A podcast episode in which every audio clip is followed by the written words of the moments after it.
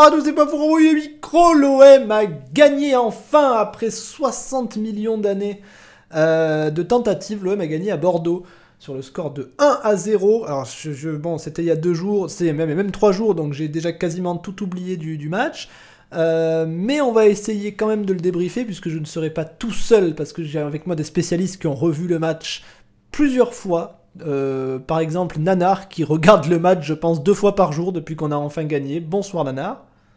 Bonsoir, deux secondes, deux secondes, il y a, y, a, y a, un débordement, on va les niquer, ah, on va les niquer. Il est, carrément en train de le regarder actuellement. En train de le regarder, je le regardais juste avant pour être bien dans le, dans le match. Puisqu'on rappelle que bon, Nanar... J'ai fini ma viande, mon vin et mon fromage, j'ai regardé j'ai regardé euh, OM Bordeaux, Bordeaux OM, je suis content. Nanar fait partie des rares personnes assez âgées pour avoir, pour avoir vu euh, la dernière Non. non, même pas. mais non, même pas toi. Ah non, merde, c'était quoi, 77 j'avais 7 mois. Ah merde, ah ouais, bah, tu, bah, euh, tu, tu, l'as peut-être vu, peut-être tes parents ont zappé euh, à ce moment-là. Oui, oui, mais non, mais à l'époque, il n'y avait pas encore Canal Plus euh, et malheureusement, ma famille, comme moi-même, n'avons jamais quitté les, 15 km au-delà de la tour. Il n'y avait pas la télé, mais il y avait peut-être peut le transistor qui tournait derrière Potentiellement, ouais. Je me demande si mon père écoutait pas Radio Londres pour être sûr hein, du résultat. Très bien, eh ben, parfait. Euh, Les Marseillais parlent au Marseillais. Parfait, avec moi ce eh ben, soir également. Voilà, et moi, ben, écoutez, ben, bien sûr, tout le monde le réclame, il est là, le braquemar à Nanar, il est là. Voilà, et donc maintenant, il est à votre service pour cette soirée. Très bien, c'est bon? Eh oui, bien sûr. Avec moi ce soir également, bonsoir Bueno. Salut Pof, salut à tous. Comment vas-tu? Bah écoute, ça va, ça va être pas facile à débriefer parce que j'ai l'impression qu'il s'est passé autant de temps entre les deux dernières victoires à Bordeaux que entre maintenant et le match, mais on va essayer. Et en passant, bonne année à tous les écouteurs. Ah, bonne année, bien entendu. Ah oui, ça fait tellement longtemps aussi que, on, est, on est le 15 janvier bientôt. Bah, bonne année bien à tous. sûr. On vous l'avait pas dit. bien sûr, bah, c'était l'avantage de faire des émissions tous les 6 mois quand même. Ouais, on a zappé le premier match de, de Coupe de France de merde. Ils, ils, ont joué le 2 janvier, on était tous défoncés, c'est bon. Euh, pas nous emmerder avec leur match de merde. Euh, défaussé. L'autre, il a fait, un, il a fait un 1er janvier sous la flotte à Marseille avec 4 personnes et il est défaussé. C'est pas vrai du tout. J'ai fait le nouvel an, pas du tout à Marseille, parce que j'ai fait Noël à Marseille, mais ensuite j'ai fait le nouvel an chez moi dans le Nord. Donc tout ça, ce sont des fake news, encore une fois. On essaie oui, de, oui, encore une fois, encore une de fois. me faire passer pour je sais pas quoi. Puis euh, voilà, quand je dis que j'étais bourré, au jour de l'an, j'étais bourré. J'ai bu, euh, je sais pas, j'ai bu deux bières, je crois. C'est un truc de fou. Et avec moi ce soir également, bonsoir Nash. Bonsoir Pof, bonsoir à tous et bonne année à tout le monde. Comment vas-tu Très bon Bonne année à combien Très bon micro. Bonne année combien, à, tous, à combien l'année Combien est coté la nouvelle année hein Bien écouté Ah, la nouvelle année NH. Elle est cotée très très très forte là, on est parti sur des grosses bases, en plus on gagne à Bordeaux, le moral est haut, ça, ça part très bien. On, on visait Parfait. son- Très bien, tout va bien sinon Rien à signaler?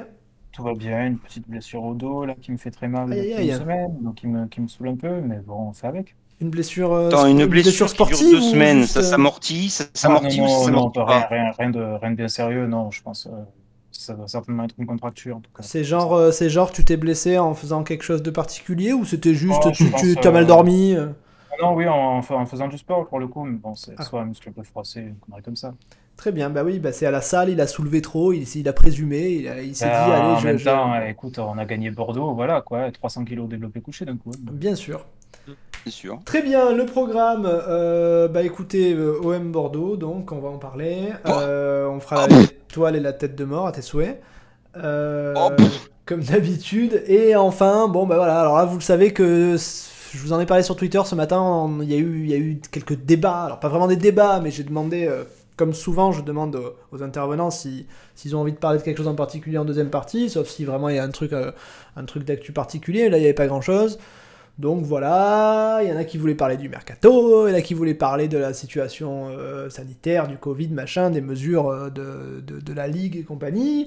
Euh, et puis on savait pas trop. Et puis du coup, qu'est-ce que j'ai fait? Ben, J'ai fait un sondage sur Twitter pour que les écouteurs eux-mêmes puissent choisir. Et, au moment où j'ai lancé le sondage, je me suis dit, mais c'est con, ils vont tous prendre le mercato parce qu'ils sont tous débiles et que tout ce qui les intéresse, c'est le mercato, les, les rumeurs.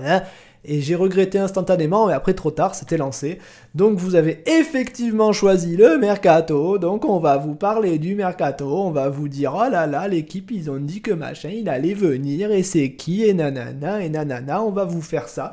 On va vous le faire. On a, Nash qui suit le. la- Nash, l'avantage c'est que Nash est très jeune. Donc en tant que jeune, il a encore toutes ses illusions sur, euh, sur le foot, sur le mercato, machin. Donc il est Ah, tout content. aucunement, hein, j'ai plus aucune illusion. Il est très heureux quand il y a des rumeurs. Ne, ne, ne- n'essaye pas. Gueule, de- Nash, t'as un boulot, on t'a dit, t'es Ah, parce payé. que non, parce que parce que je- j'en profite pour remercier Nash quand même parce que euh, si Nash n'était pas là, je pense que je j'aurais même pas la moindre petite début d'idée de ce qui se passe euh, au mercato, c'est-à-dire que c'est Nash qui nous relaie tout dans le groupe, Nash et Bueno un peu, mais Nash aussi, Euh, Nash surtout. Donc voilà, merci à Nash et à Bueno, les deux petits jeunes, même si Bueno est moins jeune que Nash. Oui, Mais la voilà, jeunesse, c'est- euh, c'est le- c'est les renforts, c'est c'est le son neuf, c'est Je beau. me retrouve un peu. Ils sont beaux en plus, ils sont beaux, ils sont brillants, c'est c'est magnifique. Je me retrouve un peu quand j'étais jeune, où je me, je me, je me dis, ah, c'était bien quand j'étais Moi, je me retrouve pas parce que j'ai jamais été beau et brillant. Non, mais jeune, mais même ni jeune, ni même jeune. Jeune, j'ai déjà été. Non, mais voilà, j'ai pas, on était heureux, on voyait des rumeurs, on disait par Oh, contre, mais ce joueur-là, ce serait bien s'il venait. Maintenant, on est des vieux cons aigris. Quand on voit une rumeur, on dit Ah, c'est encore ces cons de l'équipe qui inventent, c'est qui ce mec, il n'existe pas. Ah, bon.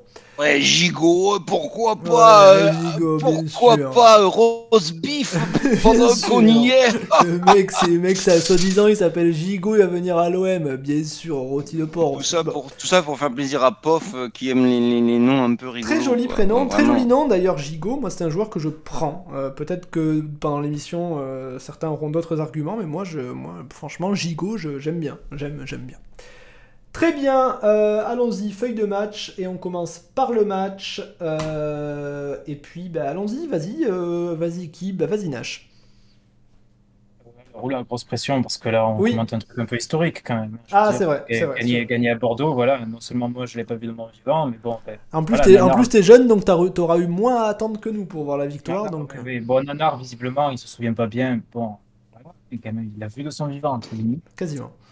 Non, bah écoute, euh, je... c'est c'est bien utile d'avoir une feuille de match là sous les yeux comme je l'ai parce que je me souviens plus du tout de ce qui s'est passé. C'était J'ai eu du mal à la faire, je me souvenais Dire. plus non plus de qui était sur le terrain. putain. Entre temps, il y a eu six conférences de presse d'Olivier Véran. Enfin, tu vois, il s'est passé plein de choses. hein. Je- moi, je suis plus trop, quoi. Donc, euh, non, bon, on a gagné à Bordeaux. Voilà, c'est fait. Première chose à dire, c'est que bah, c'était quand même, ça fait quand même plaisir, quoi qu'on en dise. Même si les séries, on peut dire qu'on en a un peu rien à foutre, que ça veut pas dire grand-chose, que ça nous a, ça nous en a touché une sans faire bouger l'autre, de perdre celle face à Saint-Etienne l'an dernier. Ouais. Des choses comme ça, mais malgré tout, quand même, ça fait toujours plaisir aussi parce que c'est quand même un club historiquement rival de l'OM. Et en fait, même si à moins qu'on soit vraiment très jeune, bah, tout le monde se souvient au moins encore de la rivalité avec Bordeaux à la fin des années 2000, quand Gourcuff, on perd ouais. le titre en 2009 grâce Ouais, à mais c'est une ça, c'est une rivalité d'un an. euh, Bien sûr, mais qui est venu se rajouter à bah, 10 ans plus tôt le titre euh, à la dernière journée, Paris qui le laisse. Enfin, Ouais. Il y a, encore plein d'antécédents derrière, évidemment, dès qu'on connaît un peu l'histoire de l'OM. Donc bon, il y a une grande rivalité entre ces deux clubs, on ne peut pas feindre de l'ignorer. Même les plus jeunes, on l'a connu à la fin des années 2000, vraiment, on l'a vécu, quoi. Donc euh, non, c'est toujours intéressant de, de taper les Bordelais, encore plus chez eux, parce que voilà, ça fait quand même 44 ans. Une fois qu'on a dit ça, on peut passer vraiment au match en tant que tel. Alors bien sûr, il y a tout ce, tout ce contexte avec le Covid, les, les mecs de Bordeaux, qui pour, le, pour autant, en fait, euh, très sincèrement, j'aurais vécu dans une grotte pendant trois semaines avant le match. Tu m'aurais mis devant la télé le, le moment venu, en expliquant qui jouait et tout, point. Ben, j'aurais pas vu grande différence. et Non, moi, moi, morts, hein. moi, moi, je me serais dit, putain, mais l'OM, ils ont des absences, fait chier, quoi, par rapport à Bordeaux qui ont leur équipe type. Voilà ce que je me serais dit, moi. Ben, en fait, euh, oui, pour le coup, en plus, franchement, l'équipe est vraiment proche de l'équipe type, voire l'équipe type de, de Bordeaux, hein, pour le coup. Donc, Alors que euh, l'OM, il manque Gerson, il manque Milik. Le euh, Enfin, Gerson et Milik, c'est vraiment des absents, entre guillemets, Covid. Euh, bon, après, les autres, il y a la canne, il y a les blessures, il y a les suspensions, machin, mais. Ouais, Il y a quand même, ouais. Après, bah, nous en plus, on sait pas exactement qui était Covid et qui ne l'était pas, et on ne saura pas. Et finalement, Mais pense je que crois, je crois que c'est Covid. Je crois que c'est Covid. Je crois que c'est Milik et, et, et Gerson. Euh, Bah, C'est-à-dire que quasi sûr, Rongier, mais bon. Rongier, on a entendu parler d'un nouveau problème, je crois, à la cheville, un Ouais. petit peu. Mandanda également, d'une Ah, le pied, le, pied de. Rongier, ça m'inquiète, moi. Ron- Ron- Rongier, on le voit, il y a une vidéo qui est sortie du club euh, à l'entraînement juste après Bordeaux. Là, on le voit à l'entraînement, Oui. il fait la récupération physique et tout. Donc, euh, a Mm. priori, c'est pas le Covid. hein. Il avait bien une. Non, non, euh, D'après, d'a- d'après ce que j'ai lu, moi, c'est, Milik et, et, et, et, euh, et Gerson, Et Gerson. juste, juste après Conrad qui lui est revenu du coup. Oui, oui, c'est Oui. quasi sûr que c'est ça. Enfin, Ouais. c'est sûr que c'est ça. Mais enfin bref, euh, tout ça pour dire que j'ai pas trouvé en face une équipe qui était complètement complètement écarlate, euh, cuite au Non, bout d'une demi-heure, pas capable d'accélérer. Sûr tout. que Donc, non.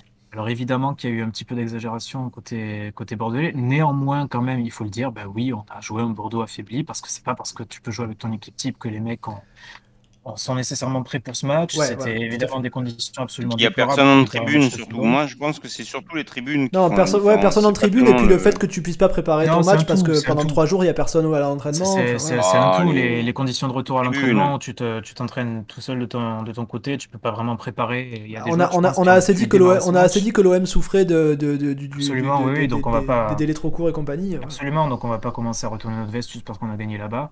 Non, non, c'est valable pour absolument peu, tout le monde et les Bordelais les premiers. Donc euh, non, non, ce, ce match euh, était préparé dans des conditions assez déplorables pour eux.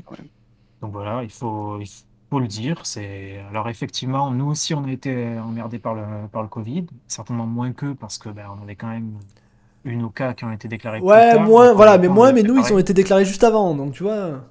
Ouais, mais quelque bon, part c'est plus emmerdant, on en avait moins. que- C'est sûr que si toute la semaine tu as préparé le match avec Milik et Gerson titulaire et qu'après, Ouais. bon, non, mais oui, certes, mais bon, en face, euh, il y en a qui avaient vraiment pas fait de, de vraies séances en groupe euh, depuis 2-3 Ouais. semaines. Alors, Nash, Encore plus permets-moi emmerdant. de te dire, Nash, Vas-y. avec tout le respect que je te dois, les statistiques montrent que les Qu'ils ont Bordelais plus couru ont que fait nous. autant de courses, voire plus, de sprint Oui. que nous. Non, mais oui, mais après Non, on te parle, donc, on te non, parle de préparation, on te terrain, parle de préparation. condition physique, Là, là, des, c'est pour des- ça- les c'est pour ça conditions physiques des deux ça, équipes étaient euh, équivalentes. On parle pas de physique, on parle de tactique de mise en place et compagnie. et La ouais, tactique à Bordeaux, ça ferait, ils auraient pas gagné trois matchs depuis le début de l'année s'ils avaient une tactique. C'est vrai, C'est enculé. Oh. c'est vrai, ça se tient. Non, mais bon, pour, euh, pour compléter, non, euh, le... c'est pour ça que j'ai commencé par dire que, bon, il y a quand même eu de l'exagération de leur côté parce que, franchement, vu tout le rapataplan qu'ils nous ont fait dans les médias, Le rapataplan, Rapataplan. ça, c'est pas mal, ça. Mais j'aime bien quand il y a des Eh, nouveaux mots dans l'émission. Normalement, c'est Fati, Fatih. Fati, mais- et le rapataplan qui est arrivé. c'est écoute, il faut bien innover quand même, hein, Fatih n'est Vous avez vu Fatih sur. Twitter, il a dit. euh,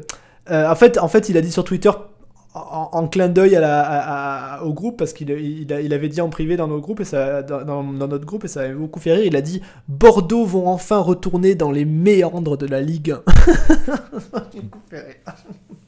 Et bon, euh, L'emploi du mot méandre. et bon, donc, euh, bah, du coup, je sais même plus trop où j'en Pardon. étais. Bon, ils pas, complètement vas-y, reprends-toi, reprends-toi. C'est ce qu'on voulait, c'est ce qu'on voulait dire. Euh, donc effectivement, il y a eu quand même un grand décalage entre tout ce qu'on a entendu, tout le battage médiatique dans la semaine et ce qu'ils ont proposé sur le terrain, parce qu'effectivement, les dix dernières minutes avant de sortir, Rémi Houdin, il est écarlate, ok. Effectivement, je pense que Wang euh, était bien, bien, a bien manqué de lucidité, même si ça explique pas son raté en première mi-temps hein, exclusivement, hein, il faut pas Ouais. non plus déconner. Mais bon, voilà, au- au-delà de ça, je m'attendais quand même à voir une équipe complètement flanchée dans le dernier quart d'heure. Euh, je les voyais même pas avoir les ressources de faire ce qu'ils ont, ce qu'ils ont fait autour des vestiaires, c'est-à-dire euh, remettre un petit peu de pression, essayer de prendre le contrôle du jeu. Je les pensais pas capables physiquement, ils l'ont été. Donc euh, bon, c'était pas, on n'avait pas une équipe de cadavres en face. Voilà ce qu'il fallait dire. C'est vrai. Ensuite, vraiment pour parler du match, bah, écoute, un match très très maîtrisé de notre part. Finalement, Bordeaux a deux situations à se mettre sous la dent, les deux de Wang, hein, le, face-à-face où bon, effectivement, il est en train de se faire manger à la course par Kaleta il est obligé de tirer Ouais, le lent Kaletatsar, euh, le lent le- qui, lui, qui reprend le 5 plus mètres sur 30 mètres. le plus lent de l'effectif, hein, d'après certains. Mais, mais bon, euh, autrement, il a quand même aussi un truc à se mettre sous la dent en deuxième mi-temps, un centre où il peut la reprendre du droit et, et finalement un centre qui aurait pu être beaucoup plus dangereux s'il avait bien tiré, euh, bien, bien pris euh, du, du plat du pied son, sa frappe. Voilà, c'est les deux seules actions là euh, dont je me souviens où Bordeaux a vraiment été en situation de faire quelque chose. Autrement, le reste du match euh, les a parfaitement éteints. C'était un match vraiment très très maîtrisé. J'ai trouvé le groupe euh, vraiment très solide. Euh, deux petites, euh, ouais, deux petites individualités en ça qui sont pour moi Harit et Enrique, sur lesquelles on pourra revenir un petit peu plus tard. Ouais, on y reviendra. Et, Et- Harit, ah, tu parles des joueurs euh, que tu avais trouvé fatigués à Bordeaux. Moi, j'ai trouvé Harit absolument Euh, Harit, exténué à la ah, mi-temps. ouais, ah ouais, ouais. Quand, il est venu, quand il est venu, euh, Venu discuter là, il, et il- il ouais, arrivait tu- plus à reprendre son souffle, c'est dingue. c'est vrai que ça m'a un peu interloqué quand même. Je, je m'attendais à un contrôle, euh, enfin un contrôle, test positif euh, dans les 48 heures là, supplémentaires à Marseille en me disant ah, là franchement vu, vu comme il cravache, mais non, c'est pas c'est pas arrivé ou alors ça Mais je sais pas, il a eu dans la semaine, non Peut-être? Aucune idée. Vraiment. Non, non, a priori, non. Non? Bon. Bon, toujours Il, a- il a joué contre, il a joué en coupe, il a joué contre Bordeaux, donc euh, il a pas pu le choper Ouais, entre mais les tu sais- deux. ouais, mais tu sais, après, maintenant, avec Ouais. le Micron, tu, l'as- tu, tu, tu, tu, tu as, tu as le Covid, tu es positif, tu es malade un jour et le lendemain, c'est fini, quoi. Donc euh, ça, Bon, ça, en ça a très bien pu arriver pendant la semaine. Après, peut-être que pas du tout, j'en sais rien. Je pense qu'il a des soucis physiques au-delà de. En tout cas, voilà, ça reste un joueur qui n'a pas énormément enchaîné des matchs à 90 minutes. Euh, Je ne suis même pas certain qu'il ait fait un match à 90 minutes à l'OM. Peut-être que c'est. Oui, ça doit être le cas. C'est possible. Mais, mais franchement, c'est pas, c'est pas un joueur qui a enchaîné énormément, donc il manque nécessairement de rythme. Après, voilà, j'ai, j'ai beaucoup aimé, comme d'habitude, Paolo Lopez au pied, qui est vraiment, vraiment extraordinaire. Ouais. On peut en parler un peu plus longuement, puisque c'est ce match qui débloque sa clause et qui active plutôt sa, son option d'achat automatique en fin de saison. Et donc, qui fait qu'il reste avec nous engagé pour 4 ans et demi à partir d'aujourd'hui. Donc, c'est, c'était vraiment une bonne chose. Je suis, je suis très content de le, le compter dans nos rangs. Il fait un match euh, vraiment excellent au pied. Je, je pense qu'il faut, faut vraiment pas banaliser ce genre de performance de la part d'un gardien de but parce que oui, effectivement, il nous apporte un joueur de champ supplémentaire. Alors effectivement, tout le monde va retenir un petit peu le moment où il porte la balle jusqu'au rond central, mais au-delà de tout ça, il y a même des moments où beaucoup plus bas, il est mis sous pression et il fait la passe absolument parfaite sur un de ses centres excentrés. Ouais. Donc euh, franchement, c'est un match euh, très très appliqué de sa part et ça fait plaisir d'avoir un gardien qui a des pieds comme ça. Voilà, autrement, non, une équipe qui n'a pas laissé grand-chose à l'adversaire. Contrairement à beaucoup de gens, j'ai trouvé que euh, c'est un match où on s'est créé pas mal de situations, Oui. beaucoup mérité bien mieux que ça, et où en fait on bute toujours sur le même problème, qui est notre euh, efficacité La offensive. Mais finition, ouais, tout à je fait. pense que Dont, de dont en la, la fameuse frappe laquelle, à la euh, septième minute dont je me remets pas parce que un cinquième joueur, minute même, un joueur, oui, de- un joueur offensif euh, seul à l'entrée de surface qui met la balle 2 Ouais, mètres au-dessus de la, Mais- la mais- cage, mais- moi j'ai un ouais, problème. mais pas que Payet. Payet, Payet, il fait presque la même ouais, pareil, après. Payet fait quasiment Eh la ouais, même non mais ça me pose problème aussi. Hein. Je Mais dis bon, pas le contraire. je- Et vous avez vu que je tape pas sur Payet pour une fois. Bah non, parce que Payet par ailleurs, bon, t'as- bah, d'autres trucs, euh, t'as d'autres trucs où tu peux le, le- le louer cette saison, alors qu'Harit c'est plus compliqué. Et bon. Eh, c'est ça, non mais que- quoi qu'il en soit, je trouve que quand même, je trouve quand même assez, enfin, je sais que ça, ça dérange visiblement personne, hein, mais je trouve quand même assez scandaleux que des, des, des offensifs mettent des frappes au-dessus de la barre euh, à- à- alors qu'ils sont dans la surface de réparation, seuls, sans marquage. Non mais c'est surtout qu'ils en, qu'ils- me- non, mais qu'ils en mettent. Enfin tout le monde, tout le monde met des frappes euh, au- au-dessus, mais en non fait, mais juste au-dessus de la pro- barre. mais non mais même même même des, me- des mecs qui Bon. frappent à 5 mètres au-dessus, ça arrive. Bon, mais le problème c'est que j'ai l'impression qu'on ne cadre jamais rien. À part à part Under, j'ai l'impression qu'il y a aucun joueur de l'OM qui est capable de cadrer une frappe. Ça, Si, ça, si, ça rend si, dingue quoi. euh, si, si, Milik, Chicard. Hein, Non, quand non, mais, non, mais Milik, quand il fait des tapines, il tire au 6 mètres, il tire rarement de. de, de- Enfin, tu vois, de, de, l'extérieur Oui, oui, non, mais c'est Quand sûr, un- quand un c'est- joueur je sais qui pas n'est si pas- euh, ils ont changé les ballons ou quoi, mais c'est pas possible de pas qui cadrer n'est comme quand, ça. hein. quand un joueur qui n'est pas Payet ou Under va tirer au bord de la surface, je, je tourne même la tête tellement je suis sûr que ça aucune chance de marquer quoi. Ça commence à être pénible, merde. Bon, après, pour, euh, pour terminer, là, juste, euh, moi, j'ai de plus en plus le sentiment que toutes les critiques qu'on peut voir fleurir sur Sampaoli, surtout quand les résultats sont pas là, même en fait, quand on gagne par un but d'écart, la spéciale Ibop, je pense que pour beaucoup de gens euh, qui remettent toujours en avant les mêmes choses, les, la production offensive, soi-disant très compliquée, très poussive, pas, pas à la hauteur des, des attentes. Ouais. Pour moi, le problème n'est pas vraiment là. Je pense que vraiment beaucoup de gens sont déçus et en fait, euh, s'ils mettent pas forcément les mots eux-mêmes dessus, sont déçus en fait par le rythme que, Ouais. que l'OM imprime. Je trouve vraiment que c'est ça, c'est ça la grande différence euh, avec Bielsa notamment. C'est ça, la- bon, il y en a plein d'autres entre Sampaoli et Bielsa. Mais à l'arrivée de, de Sampaoli, tout le monde se dit, ben, génial, le fils spirituel de Bielsa, on va jouer super offensif. Et en fait, ce que les joueurs, ce que les, pardon, ce que les supporters attendaient, je pense, dans leur imaginaire, c'était énormément d'intensité, c'était énormément de pressing. Non mais il y a aussi il y a aussi le il y a aussi le pro- la, la différence entre le foot qu'on produit dans les 3 4 premiers matchs euh, de la saison et ce qu'on produit après, il y a, pas que c'est pas uniquement Ouais, on attendait Bielsa et on voit deux, euh, trois, ouais. Sampaoli. Les quatre premiers matchs, c'était différent, euh, il y a- il y a- le système était globalement le même mais il y avait beaucoup plus de pressing, c'était beaucoup plus pump it up quoi. C'est ça aussi Ouais, qui, emmerde les gens. Je suis pas forcément forcément d'accord. Enfin, en tout cas, il y a vraiment un match qui a vraiment imprimé beaucoup de choses dans notre imaginaire de supporter. Là, c'est le premier match de la saison à Montpellier, mais il faut savoir, bah, on est mené 2-0 et on Ouais. le match. Donc, on est obligé effectivement d'aller presser, d'être super agressif. Donc, ce match-là, en plus, il est couronné de succès à la fin, donc on a vraiment tous tiré un sentiment très positif à l'issue de la rencontre.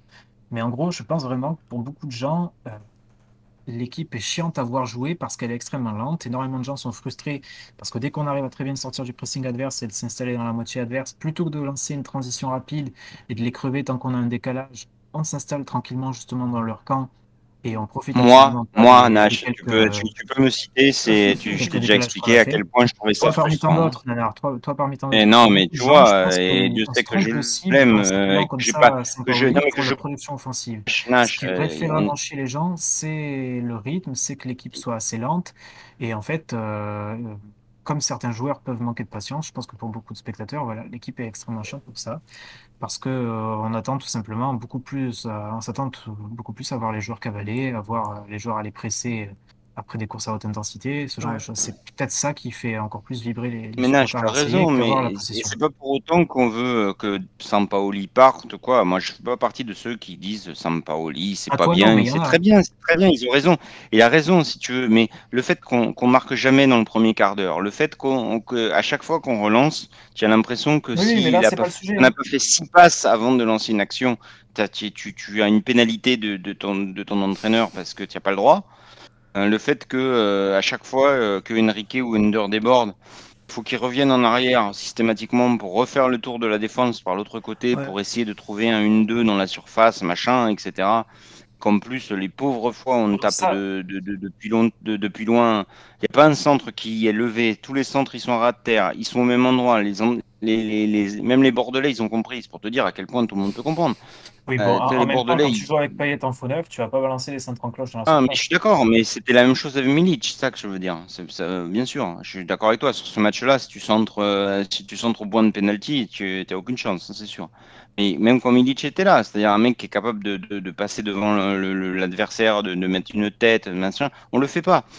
Euh, et effectivement, tu as raison, le, le rythme est le rythme en soi est décevant, même si je comprends que le, le- je comprends la tactique. La tactique, c'est d'épuiser l'adversaire. Donc effectivement, tu, on, on est comme, euh, on n'est pas la vipère, on est le, boa. Et On- euh, en on- parlant de ça, c'est très intéressant de le souligner parce qu'en parlant de ça, rappelez-vous quand même les premières critiques qui étaient faites à Saint-Paoli. Alors d'abord, il y avait le fameux parallèle avec. Bielsa. Ah, mais alors c'est sûr que les joueurs vont jamais tenir le rythme et qu'ils vont s'effondrer. Ouais. Voilà, ils vont tenir, hein. Et après, il y Et a au eu, et final, ap- et après, il y avait le déséquilibre. systématiquement, systématiquement, on court moins que notre adversaire. Pourquoi? Parce qu'on est mieux Bien sûr. Bah non, mais bien sûr. euh, d'où je, je crois pas qu'il a fait une course.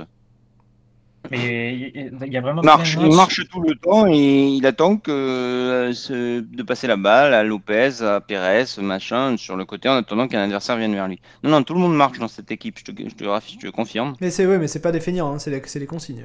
Non, mais il Absolument, marche c'est les volontairement. Et justement, pour le Ouais. coup, elles sont respectées assez scrupuleusement. Et, euh, Mais et voilà. effectivement, on fait tourner, on fait courir le ballon et l'adversaire, mais nous, on court pas. Et le problème, c'est que de ça, tu fais que tu t'endors toi-même, quelque Mais- part. C'est-à-dire que tu es incapable d'accélérer balle au pied. Il y a très peu de, de- de- Mais ça, de joueurs qui la- peuvent le faire. Il y a Payet qui peuvent le faire. Il y a Payet qui peut le faire et qui l'a fait sur la première partie de saison.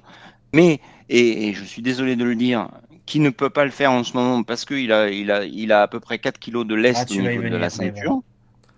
Voilà. Personne n'est Euh, d'accord avec toi et on le dira parce qu'on veut pas, on veut pas laisser Ouais, l'impression qu'on est tous d'accord. Et, et- et- et ça fait bien longtemps que je dis les choses, même quand personne n'est d'accord avec moi, parce que heureusement que la vérité doit sortir, quand même Est-ce que, tu, que dirais que tu contre. défends les peuples opprimés Non, je défends- moi, je défends la minorité, monsieur. Moi, je défends les minorités. Les minorités accablées, je dirais même. Novak peut le faire, mais il n'est pas en confiance et il est essoufflé, comme vous le dites, au bout de deux, deux courses et on ne comprend pas pourquoi.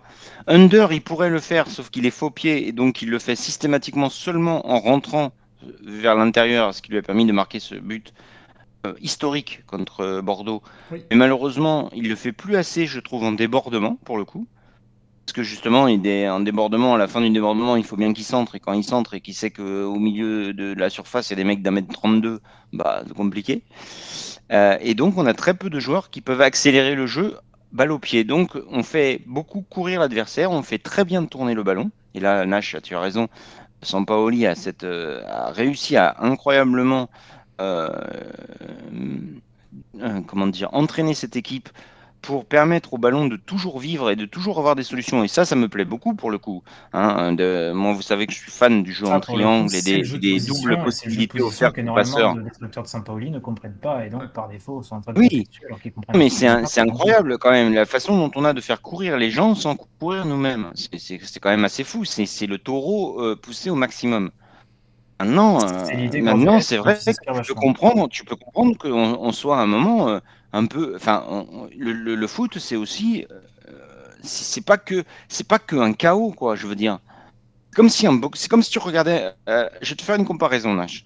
C'est comme si tu regardais un match de boxe. Tu te dis, putain, je vais regarder un match de boxe. et pendant quatre rounds, il va rien se passer. Et le mec, il va, il va faire des petits pas chassés autour de l'autre le lui foutre des petits coups qui servent à rien pendant et, et laisser l'autre s'essouffler. Et je dois attendre le cinquième round pour espérer voir le mec mettre une droite, quoi. Oh, et, et et mettre le mec KO. Même pas en fait, puisque ça finit toujours au point. Fini au point, Non, ça dépend. Non, tu- on- on- ça finit pas au point parce que le point, ça serait match nul avec plus d'occasions pour nous. Or, euh, non, tu globalement, l'OM mais de tu- Sampaoli non, mais, gagne non, mais ce que je veux dire, c'est que tu gagnes, mais tu gagnes pas sur une droite méga bien Ah, tu placée. pas tu gagnes coups, sur tu un coup qui passe, deux trois coups qui passent, Oui. euh, des buts, des fais buts qui sont but pas des buts extraordinaires. Bon, enfin bon, le, le, par- le parallèle va pas aller très loin, mais voilà. Oui, non, je pense qu'on peut pas, on peut pas vraiment filer la, la comparaison beaucoup plus loin encore. Ouais, Non, mais voilà. Tu Pour, dis que euh, je dis de la merde, absolument. Voilà, très bien. Merci. Et en gros, euh, non, bon, pour finir mon propos, après je vais passer la même parce que là, Ouais. c'est la, c'est la locution la plus longue là. Euh, en gros, C'est pour ça qu'on t'emmerde je suis assez hein. content. Oui, mais si tu arrêtes, si tu me coupes à chaque fois, ça va pas finir non plus. Ah, mais je m'en fous. hein. Donc, euh, C'est comme donc je voilà. suis, moi, Niveau hein. production offensive, non, tu me laisses finir s'il te plaît, merci. Niveau production offensive, je pense quand même qu'on fait, on fait un bon match. Pour moi, c'est assez fou qu'on termine pas ce match avec trois buts, en fait, tout simplement. Et le problème, il est essentiellement là. C'est comme, euh, c'est pas la première fois, parce que j'ai envie de dire comme à l'accoutumée, un match où on doit absolument le tuer beaucoup plus tôt, où on doit absolument marquer plus de buts, où finalement on n'est pas mis en danger, vraiment pas plus que ça, et où, ben, contrairement à pas mal de, parce que on a l'impression que l'on pas mal de gens, je trouve pas qu'on ait une, animation offensive défaillante. Je trouve en revanche qu'on a toujours les mêmes problèmes récurrents de finition. Alors malheureusement, ben, Milik n'était pas là. Et j'espère que son Covid sera le plus court possible et le moins symptomatique possible pour qu'il puisse revenir et profiter de ce mois de Ouais, janvier ça où aller, je pense.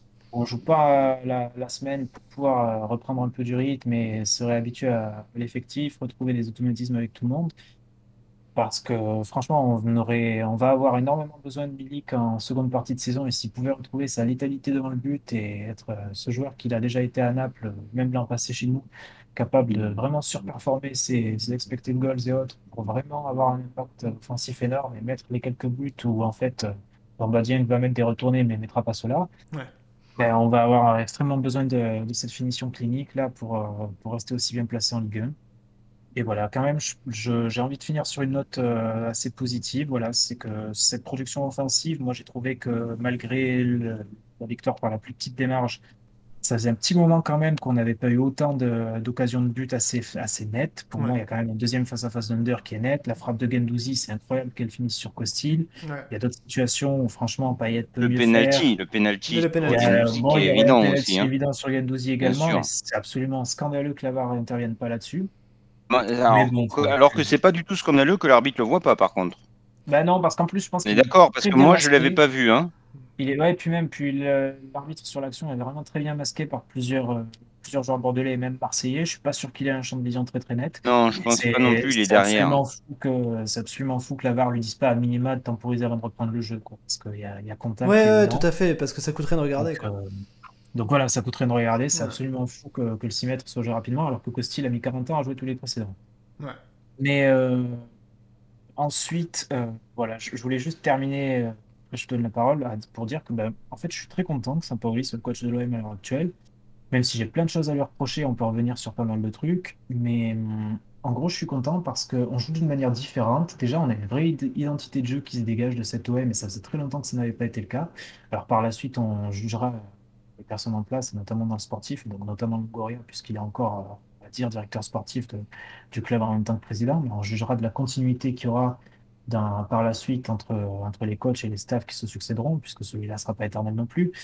Mais j'espère qu'on va, qu'on va rester comme ça, quitte à la faire un petit peu évoluer par la suite, pas rester figé non plus, mais qu'on va perdurer avec une vraie identité de jeu Parce que moi, une idée comme ça, de, une philosophie de jeu où notre équipe est dominatrice et cherche toujours à avoir le contrôle du match, ça me plaît bien, même si comme tout le monde, j'aimerais aussi qu'il y ait beaucoup plus de rythme, parfois qu'il y ait plus d'intensité. Je pense aussi qu'on en mettrait beaucoup plus si on avait des joueurs un petit peu plus aguerris à ce niveau-là.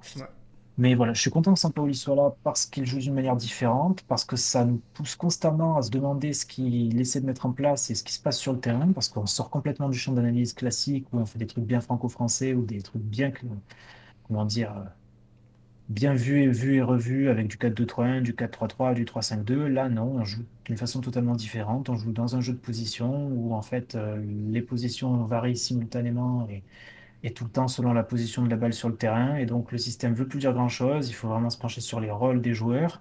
Et là, ça devient beaucoup plus intéressant. Il faut réapprendre un petit peu à, voir un match, à essayer de sentir les, les différences euh, qui se créent entre les deux équipes et à essayer de voir ce qu'on essaie d'installer sur le terrain. Donc voilà, c'est très stimulant, je trouve, de regarder, de regarder du football là de Sampaoli, surtout après avoir euh, été un peu sevré de jeu les années précédentes. Donc euh, voilà, je suis très content qu'on aille dans, dans cette direction-là. J'espère qu'on va réussir à, réparer un petit peu notre, euh, notre inefficacité offensive en seconde partie de saison. Et voilà, on peut être quand même très content de conclure cette, euh, première phase, parce que pour nous, là, c'était le 19e match, cette première phase de Ligue 1, presque à deux points par match, euh, sur le podium, ce qui est l'objectif.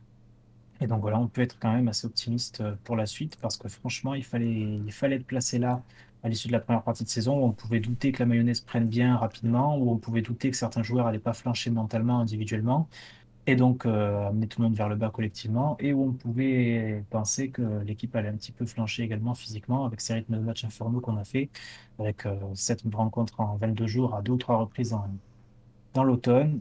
Donc voilà, plutôt, plutôt content à l'arrivée d'où on en est, puisqu'on est au moment où il faut se réjouir après avoir gagné à Bordeaux. Voilà, là, ça clôt une première partie de saison qui, même si elle a vu l'élimination en Europa League, est quand même assez intéressante et promet de belles choses pour la suite. Très bien, tu peux respirer. Euh, Vas-y, Bueno. Oui, euh, je vais commencer par dire un mot du- très vite fait du contexte, euh, comme on en parlera pas plus tard, mais alors bon, Nash en a déjà parlé un peu, mais bon, euh, clairement Bordeaux, même s'ils étaient affaiblis et peut-être plus que nous, même si au final ils avaient moins de joueurs absents, ils se sont quand même bien foutus de notre gueule. Euh, parce que bon, enfin, il nous, enfin, il y a les- le médecin de Bordeaux qui a fait plusieurs interventions pour dire, euh, Ouais, que les mecs Ah. euh, pouvaient pas courir. voilà, non mais à l'entendre, de tour de terrain. à, ouais, non mais c'est ça, à l'entendre, t'as des mecs, limite, ils étaient au bas, à deux doigts de mourir. Ouais, le, pire, le pire c'est que quand j'entends ça, je me dis ah ouais quand même putain ça craint. Et effectivement sur ce, sur- quand j'entends ça, je me dis presque j'ai presque envie d'être du côté de Bordeaux. Je me dis bon euh, peut-être qu'effectivement enfin le Covid on sait comment ça marche même si Omicron machin mais euh, on se dit bon peut-être qu'il y a vraiment ils ont vraiment des problèmes dans leur équipe et auquel cas ce serait quand même peut-être plus élégant euh, de- d'accepter de reporter le match. Mais effectivement comme disait Nash tout à l'heure euh, enfin euh, pendant le match tu vois bien que les mecs couraient normalement quoi. Oui, si s'il y a eu un problème de leur côté, c'est sûrement au niveau de la préparation du match pour préparer la rencontre tactiquement et tout, mais au, au niveau physique, faut arrêter de se foutre de la gueule du monde. Les mecs, ils ont tout- tous fait 90 minutes, euh, sauf Houdin qui était soi-disant plus diminué, qui a tenu 70. Je veux dire, moi, tu, tu me mets devant le match sans me dire euh, que les Bordelais ont tous chopé le Covid et tout. euh, Moi, franchement, je capte rien. hein. Bah ouais. Euh, donc voilà, ça c'est dit. Maintenant, une fois qu'on a dit ça, euh, la rencontre en elle-même, euh, bah pff, bon, euh, comme d'hab, euh, je suis d'accord avec quasiment tout ce qu'a dit Nash. Il y a deux types de rencontres principalement cette saison. Il y a les rencontres où on est vraiment en dessous au niveau de l'animation et on a vraiment du mal à se procurer des occasions. Et il y a les rencontres où on a des occasions et où c'est vraiment un problème de finition si on met pas une tôle à l'adversaire. Bah, ce match-là, il fait clairement plutôt partie de la deuxième catégorie. Ouais. Euh, à vrai dire, j'ai, enfin, comme beaucoup de monde, j'ai trouvé le match en direct euh, assez chiant, mais je pense qu'en fait, c'est surtout euh, un produit du contexte, du huis clos, de tout ça, parce qu'avec le recul, honnêtement, je pense que c'est peut-être un des matchs les plus aboutis de la saison. On a vraiment été très peu mis en danger, mis à part sur euh, un ou deux cadeaux. Enfin, il y a le ballon perdu de Harit en début de deuxième mi-temps, là, où il fait son super retour sur Wang. Il y en a un autre où, en début de match aussi, où on rend un ballon un peu bêtement, mais les Bordelais le gèrent n'importe comment. Mais enfin, au niveau de la conservation du ballon, bah, on a fait le match qu'on fait d'habitude quand on est bon, c'est-à-dire on leur a quasiment rien laissé.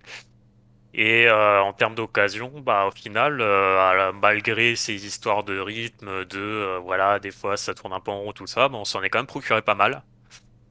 et encore, et encore, on compte pas le péno non sifflé, tout ça. Donc, c'est vraiment un match abouti et qui, bah, peut-être, je l'espère, va être un premier signe de l'embellie que j'attends avec ce mois, ce mois et demi sur euh, janvier, début février, où on va avoir beaucoup de temps pour s'entraîner, pour euh, peaufiner ce qui n'a pas pu être peaufiné après la dernière préparation.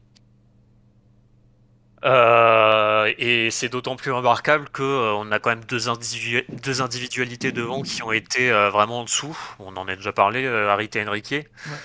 Euh, bon, Enrique, enfin le côté gauche en général, que ce soit Enrique ou Conrad, mais peut-être encore plus quand Enrique est là, on sait que c'est une faiblesse récurrente de l'attaque cette saison. On espère, bon, on en parlera tout à l'heure en deuxième partie, mais on peut espérer qu'on arrive à recruter quelqu'un qui permet vraiment d'équilibrer le danger au niveau des deux C'est un des axes d'amélioration en tout cas. Voilà, parce qu'actuellement, enfin bon, je l'avais déjà dit sur euh, de précédentes émissions, mais on n'a aucun mec euh, qui a vraiment le niveau d'un titulaire à l'OM euh, qui peut jouer à gauche. Euh, et puis en plus, bah, Harit qui fait un match vraiment très moyen, quoi, pour être sympa. Donc voilà, et malgré ça, on a quand même réussi à bien les, bah, bien les bouffer, quoi. Enfin, c'est les trois points, les trois points, ils sont totalement mérités et on aurait même dû gagner ce match au moins 2 ou 3-0, quoi. Ouais. Euh, voilà. Après, au niveau tactique, il y a une tendance qui se dessine de plus en plus, je trouve, c'est que hum, ça fait au moins depuis Strasbourg qu'on joue de plus en plus avec une défense à 4, y compris en possession, ce qui était euh, très peu le cas avant. Et on euh, voit d'ailleurs. Tu veux, tu veux dire que Camara redescend, c'est ça? Alors non, il y, a le fait que oui, Camara de temps en temps redescend pour euh, reformer un peu une défense à 3 ou à 5, mais c'est ponctuel quoi, c'est occasionnel et c'est pas pas le même déplacement que tu avais avant avec euh, Pérez qui se recentre vraiment pour jouer euh, Alors tu veux dire que alors tu veux dire que Lirola joue latéral et Pérez latéral enfin latéral gauche et Lirola latéral droit? C'est ça, oui. Enfin, là, on, on dit Lirola parce que là, c'est lui qui joue, mais c'était pareil quand c'était Rongier avant, avant. C'était la même chose déjà. Donc euh, c'est quelque chose qu'on voit de plus en plus. Euh, alors c'est une hypothèse que je que je considérais déjà avant et qui je pense est encore plus crédible maintenant que je vois ça, mais je pense qu'à terme on va très probablement, euh, enfin que Sampaoli en tout cas va très probablement essayer de retrouver un schéma un peu plus proche de ce qu'il faisait avant. Euh, donc, c'est-à-dire bah, avec euh, quelque chose qui ressemble en fait plus à ce que fait Guardiola actuellement à City, c'est-à-dire vraiment un schéma avec euh, bah, en fait pas trois, mais vraiment deux défenseurs qui restent vraiment derrière et tout le reste plus avancé quoi. Enfin bon, en tout cas, c'est intéressant de voir qu'on continue à évoluer à ce niveau-là, malgré pour l'instant l'absence de recrues et de nouveaux joueurs. Bon, c'est des remarques qui viennent un peu dans la continuité de mon article aussi, mais je pense que voilà, on va. Et on, a vraiment une équipe qui évolue euh, tout au fil de la saison. Euh, et ouais, ce que je voulais dire aussi, c'est qu'au final, je pense pas que ce système qu'on avait depuis le début de saison, c'était vraiment une adaptation à la Ligue 1, euh, comme j'ai pu, comme on a pu le lire un peu partout. Et encore aujourd'hui, je crois, j'ai lu, je sais plus où, c'est peut-être la Provence qui disait ça, que en gros, euh, suite à un début de saison où on prenait beaucoup de buts euh, et où c'était un peu porte ouverte, euh, Sampaoli aurait réglé la mire et que depuis on est beaucoup plus solide et tout. Moi, c'est une analyse que je partage pas du tout parce qu'en fait, quand on regarde, quand on regarde vraiment ce qui s'est passé sur les premiers matchs, en fait, alors pourquoi on dit que c'était porte ouverte au mois d'août? C'est parce que principalement on prend 4 buts sur les deux premiers matchs. Mais dont, dont 3 sont la faute de Mandanda, c'est ça? Mais c'est ça, j'allais dire, enfin, c'est même pas forcément pour jeter la faute sur mon mandat, mais c'est pour dire que en termes de d'expected goals, on va dire, c'est des matchs où en réalité tu concèdes aussi très peu d'occasions. Tu prends des buts sur des coups du sort euh, parce que voilà, t'as un ballon dévié, bon bah pas de bol, il finit au fond, euh, bon en partie à cause de Mandanda. Le but de la board de Montpellier, à l'époque où il n'avait pas encore été transféré, hein, le but de la board, on n'en prendra pas deux comme ça dans l'année. Et puis Luan, Luan Pérez contre euh, trois ballons, il y en a deux qui finissent dans le but. Oui, mais 400 ans en trois tirs. Ouais, mais tu vois, c'est des matchs, l'analyse qui est restée, c'est celle vraiment du résultat où voilà, t'as pris 4 buts, oh là là, qu'est-ce qu'on est friable et tout. Oui, parce que c'est les analyses des mecs qui regardent pas les matchs, mais qui ont des émissions de télé sur des grandes chaînes, quoi. Ah oui, Absolument, mais rappelez-vous que c'était ce que disait Sampaoli en conférence de presse, qu'il fallait surtout pas justement tomber sous le prisme du résultat pour euh, juger les matchs et tout. Et pour autant, c'était exactement comme tu dis ce qui se passait sur les plateaux télé. Ouais. Franchement, le match où finalement on concède les plus nettes occasions de tout le début de saison, c'est Rennes, alors que Rennes, on leur laisse justement littéralement deux occasions, je crois, ou deux ou trois occasions à Ouais. peine. Et tout le reste du match, on les a mais parfaitement muselés, si bien que dans les dix dernières minutes, ils n'ont même pas essayé de revenir au score, rien. On pouvait Ouais, jouer à la balle tranquillement de camp. On gagne 2-0, c'est pour beaucoup, dans notre ressenti, le match le plus abouti de la saison. Pour autant, on leur laisse des occasions nettes qu'on n'a même pas laissé en fait au Locomotive, qui a une vieille frappe de merde de loin, qu'on n'a même pas laissé à Monaco parce Ouais. qu'on leur laisse rien, qu'on n'a même pas laissé à Bordeaux parce qu'on leur laisse rien non plus, mais Mandanda fait deux toiles, et qu'on laisse pas non plus à Bordeaux, parce que, à Montpellier, pardon, parce que comme, je- comme on vient de dire, il y a, il y a un but qui est pour Loan Pérez contre son camp, et puis il y a la frappe de la board, que bon, bah écoute, euh, qu'est-ce que tu veux faire? Non mais c'est ça, c'est comme le truc du, c'est comme le truc du déséquilibre qui est quand même euh, au début de la saison. non, il disait tout le temps que l'OM c'était un déséquilibre. C'est- en fait, c'est des gens qui regardent pas les matchs ou qui les regardent très vaguement. Qui ont un- souvent, c'est des journalistes qui ont, tu sais, comme à RMC ou comme dans tous les journaux, il y a, il y a un mur de télé avec plein de télé. Euh, ils jettent de temps en temps un œil sur le match de l'OM, ils voient une action, mais euh, je veux dire, je, je leur reproche pas de faire ça. C'est leur job de regarder plein plein de matchs parce qu'ils doivent tous, euh, tous plus ou moins euh, en parler. Ils doivent parler de plein de matchs différents. Ok, pas de problème. Mais après, dans ces cas-là, viens pas, viens pas faire une analyse de l'OM comme si tu voyais, comme si tu avais vu et étudié le match et opposer cette analyse à des gens qui, pour le coup, regardent vraiment et analysent vraiment les matchs. Parce que du coup, c'est malhonnête. Ils ne regardent que ces matchs-là d'ailleurs. Certes, mais au moins, ils les regardent. Entièrement. Vas-y, Bueno, pardon. Et ouais, donc voilà, et c'est ça rejoint ce que sur ce sur quoi vous échangez tout à l'heure, euh, enfin ce sur quoi t'échangez tout à l'heure avec Nash là, c'est moi je suis je partage la- l'analyse de, Nash- de Nash à ce niveau-là et d'ailleurs j'en parle un L'analyse de lâche. lapsus euh, pas révélateur. Ouais, lapsus, hein. Euh, mais ouais, moi pour moi le le mois d'août, il y a en réalité, il est contrairement à ce que peut à ce que beaucoup de gens euh, disent, euh, pour moi en réalité, euh, on, on le jouait déjà plus ou moins de la même façon que maintenant au mois d'août, sauf que c'était alors c'était peut-être un peu moins abouti parce que forcément, bah, entre-temps, il y a eu 4 5 mois de compétition, donc euh, il y a des automatismes qui sont créés notamment en défense. Ouais. Euh, puis il faut dire aussi qu'il y a Jalet Tatsar qui s'est imposé euh, à la place de Balerdi et que ça change euh, l'animation. euh. Il y, a- il y a un écho dégueulasse. Ouais, il y a un truc bizarre. Je crois que c'est Nash qui fait le déco. Donc, soit il y a une télé en non, fond, pas. peut-être, ou quelque chose? Ah non, absolument rien. Ah non, bon, parce que c'est ton rond qui s'est allumé. Pardon, vas-y. Et donc voilà, bon, il y a eu des petites évolutions. Euh, bon, il y a Duge qui a apporté sa touche euh, qui est différente de ce que pouvait apporter Bal- Balerdi en début de saison. Voilà, il y a des plein de petits détails comme ça qui font que on a on a, on a évolué, on est devenu encore plus euh, solide qu'en début de saison, etc. Mais pour moi, à aucun moment il y a eu de reniement de Sampaoli. Et à aucun moment il y a eu de changement euh, radical au niveau de la philosophie et de ce qu'on essaye de faire. Non, bien sûr. Et, euh, et euh, donc voilà, et moi pourquoi je suis optimiste pour la deuxième partie de saison? Bah Parce que on- ce, qu'on, ce que je constate, c'est qu'à chaque fois que Sampaoli a eu du temps pour mettre en place son idée de jeu, bah on a vu les effets directement, c'est-à-dire, enfin, les... Il y, a, quand- il y a quand même eu, euh, c'est quand même assez radical ce qu'on a vu dès la première journée euh, de cette saison, alors que concrètement, Ah, contrairement à la saison dernière, tu veux dire, oui. bah oui, par rapport à ce qu'il a fait Ouais. la saison dernière quand il a repris l'équipe, parce qu'au final, bon, même si le schéma était un petit peu, euh, un petit peu bizarre, au final, en termes d'idées de jeu, c'était quelque chose de beaucoup plus classique. ce Oui, et puis pas les, mêmes, pas les mêmes joueurs aussi, même sans, sans parler du temps qu'il a eu pour, pour, pour former le truc, et c'était pas les mêmes joueurs aussi. Tandis que là, vraiment, dès la première journée, bah, on a vu que, on a vu une idée de, une idée de jeu beaucoup plus radicale et qui était euh, mise en application de façon quand même euh, très cohérente. Ouais. Avec euh, alors toujours quand même une marge de progression au niveau de l'animation offensive. Ça c'est vrai, je pense qu'on peut faire mieux là-dessus. Alors pour moi, c'est pas une histoire de consigne, de, euh, de joueurs qui n'auraient pas le droit d'avancer ou je sais pas quoi. C'est une histoire. Enfin, je pense que devant, il y a un manque euh, de course vers l'avant pour plusieurs raisons. Sur, en partie un manque d'automatisme, en partie le profil des joueurs aussi. Parce qu'il y a quand même des. mais Under sait le faire, mais on sent qu'il préfère quand même euh, prendre le ballon dans les pieds. Payet encore plus. Et Enrique, euh, bon, euh, de toute façon, il n'ose rien faire. Et enfin, c'est voilà, il y a des, y a des automatismes à travailler, euh, il y a des profils de joueurs qui nous manquent aussi. Mais voilà, c'est des choses qui peuvent être peaufinées à l'entraînement et sur lesquelles on peut voir des évolutions euh, de manière à ce qu'on arrive à, à ce qu'on échappe au genre de match qu'on a vu un peu trop souvent en première partie de saison, où pour le coup, là, il y avait des vrais problèmes d'animation parce que bah, on était complètement stérile. Quoi. Ouais. Et il faut, il faut vraiment faire cette distinction entre les matchs où on est stérile à cause de la finition et ceux où c'est parce qu'effectivement on a une animation défaillante. Il y en a eu. Ouais, c'est pour ça que je, ça que je disais qu'il y avait quatre types de matchs de l'OM les matchs où on joue bien et où on gagne pas, les matchs où on joue bien et où on gagne, les matchs où on joue mal et où on gagne pas, les matchs où on joue mal et on gagne.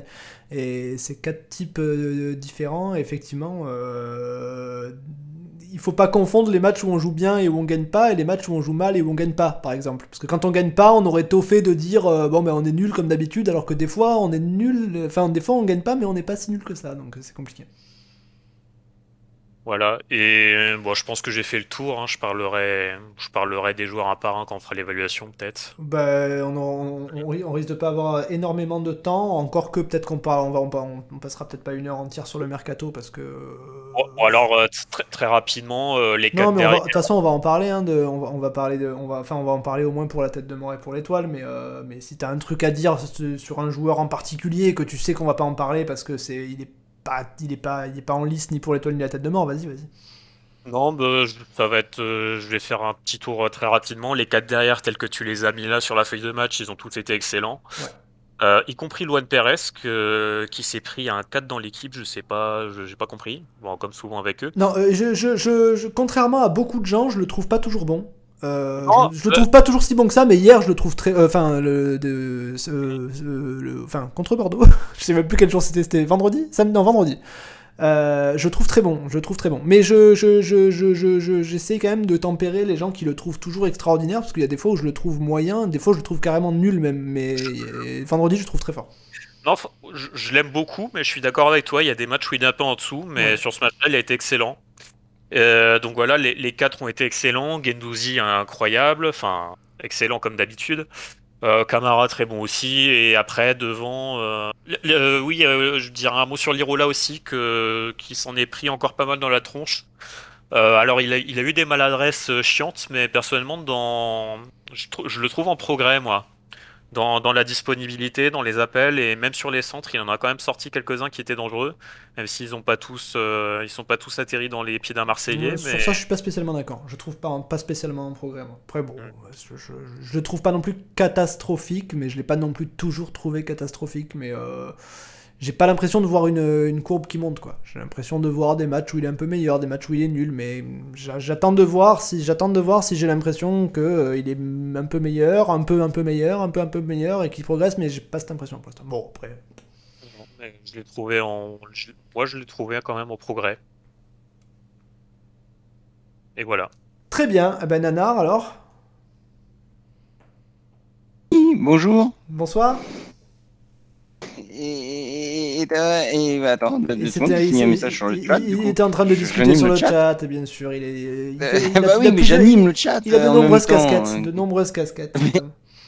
C'est un métier, à un moment. euh, euh, Il y a des écouteurs, il faut, il faut prendre soin des Et, écouteurs. oui, et, puis euh, vous et- ceux qui connaissent Nanar, ils savent qu'il tape avec deux doigts les deux index. Et en plus, voilà, donc, Donc, euh, euh, c'est ne- un peu me long. posez- quand vous me posez une question, euh, faites Ah. défiler pour avoir la réponse, parce que sinon, c'est pas possible. ou- ou des fois, vous pouvez revenir demain.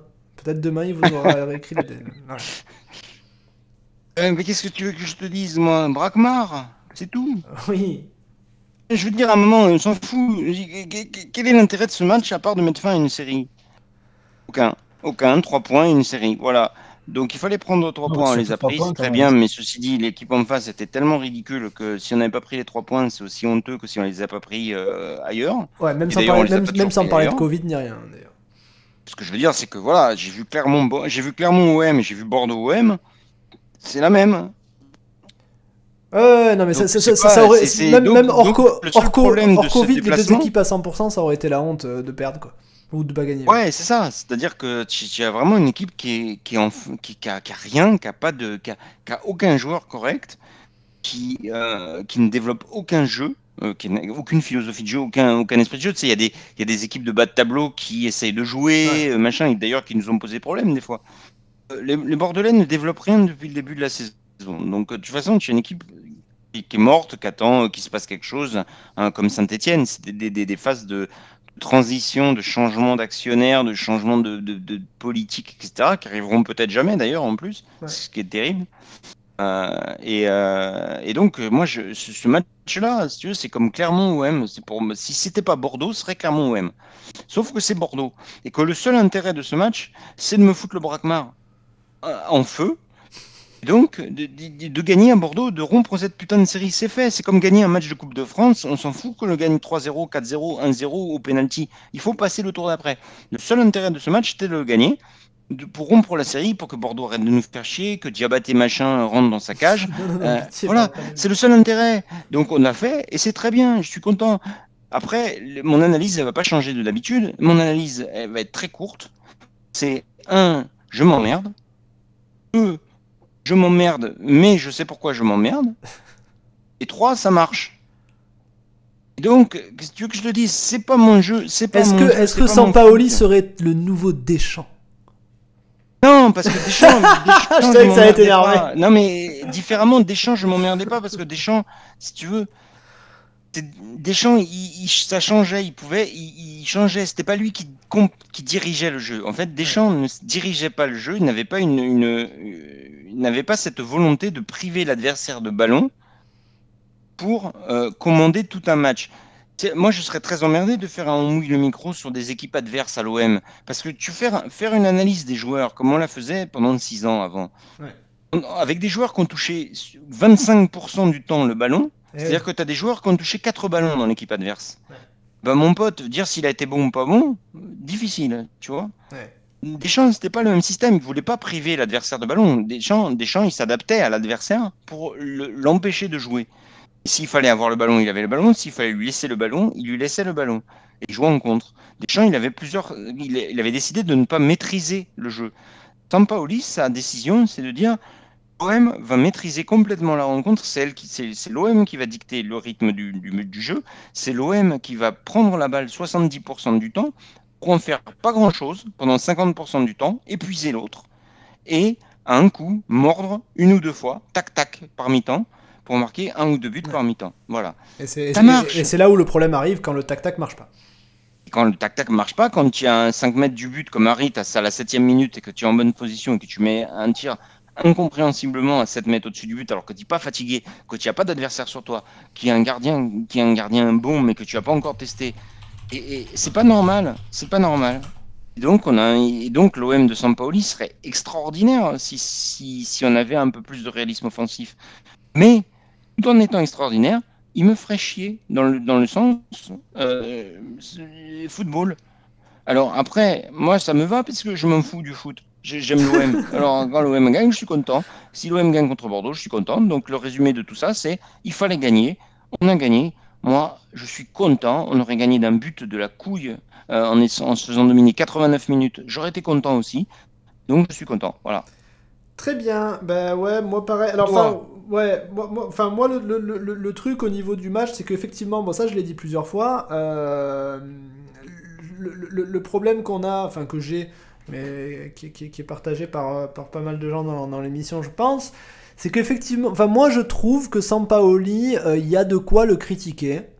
Mais je, comme je l'ai dit euh, il y, a, il y il y trois semaines, c'est qu'il est mal critiqué, je trouve. Je trouve que, les, la, je trouve Là, que la, d'accord. la, la majorité des gens qui le critiquent, parce qu'en fait maintenant il commence à se former une espèce de, pas de fronde, mais une espèce de, de groupe de gens qui le critiquent tout le temps, et je trouve que ces gens-là euh, le critiquent mal. Je trouve qu'ils le critiquent pour de mauvaises raisons, et que du coup ça rend leur critique euh, peu pertinente.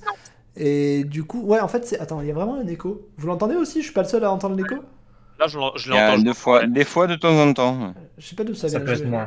Ça peut être moi, je- vais me sortir du Ah d'accord.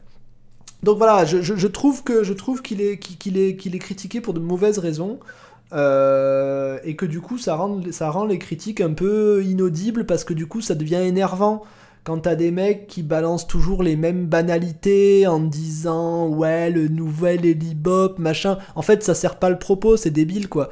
Donc t'as envie de leur dire bah ouais mais enfin du coup toi enfin toi nous ou, ou ceux qui ont envie d'émettre des critiques un peu pertinentes en analysant, bah on est noyé dans ces gens-là parce que du coup les gens ont l'impression qu'on fait partie des anti-Sampaoli, ce qu'on n'est pas du tout, enfin ce que je ne suis pas du tout. Du tout. Mais du coup on me place avec ces gens-là et du coup ça m'emmerde un peu.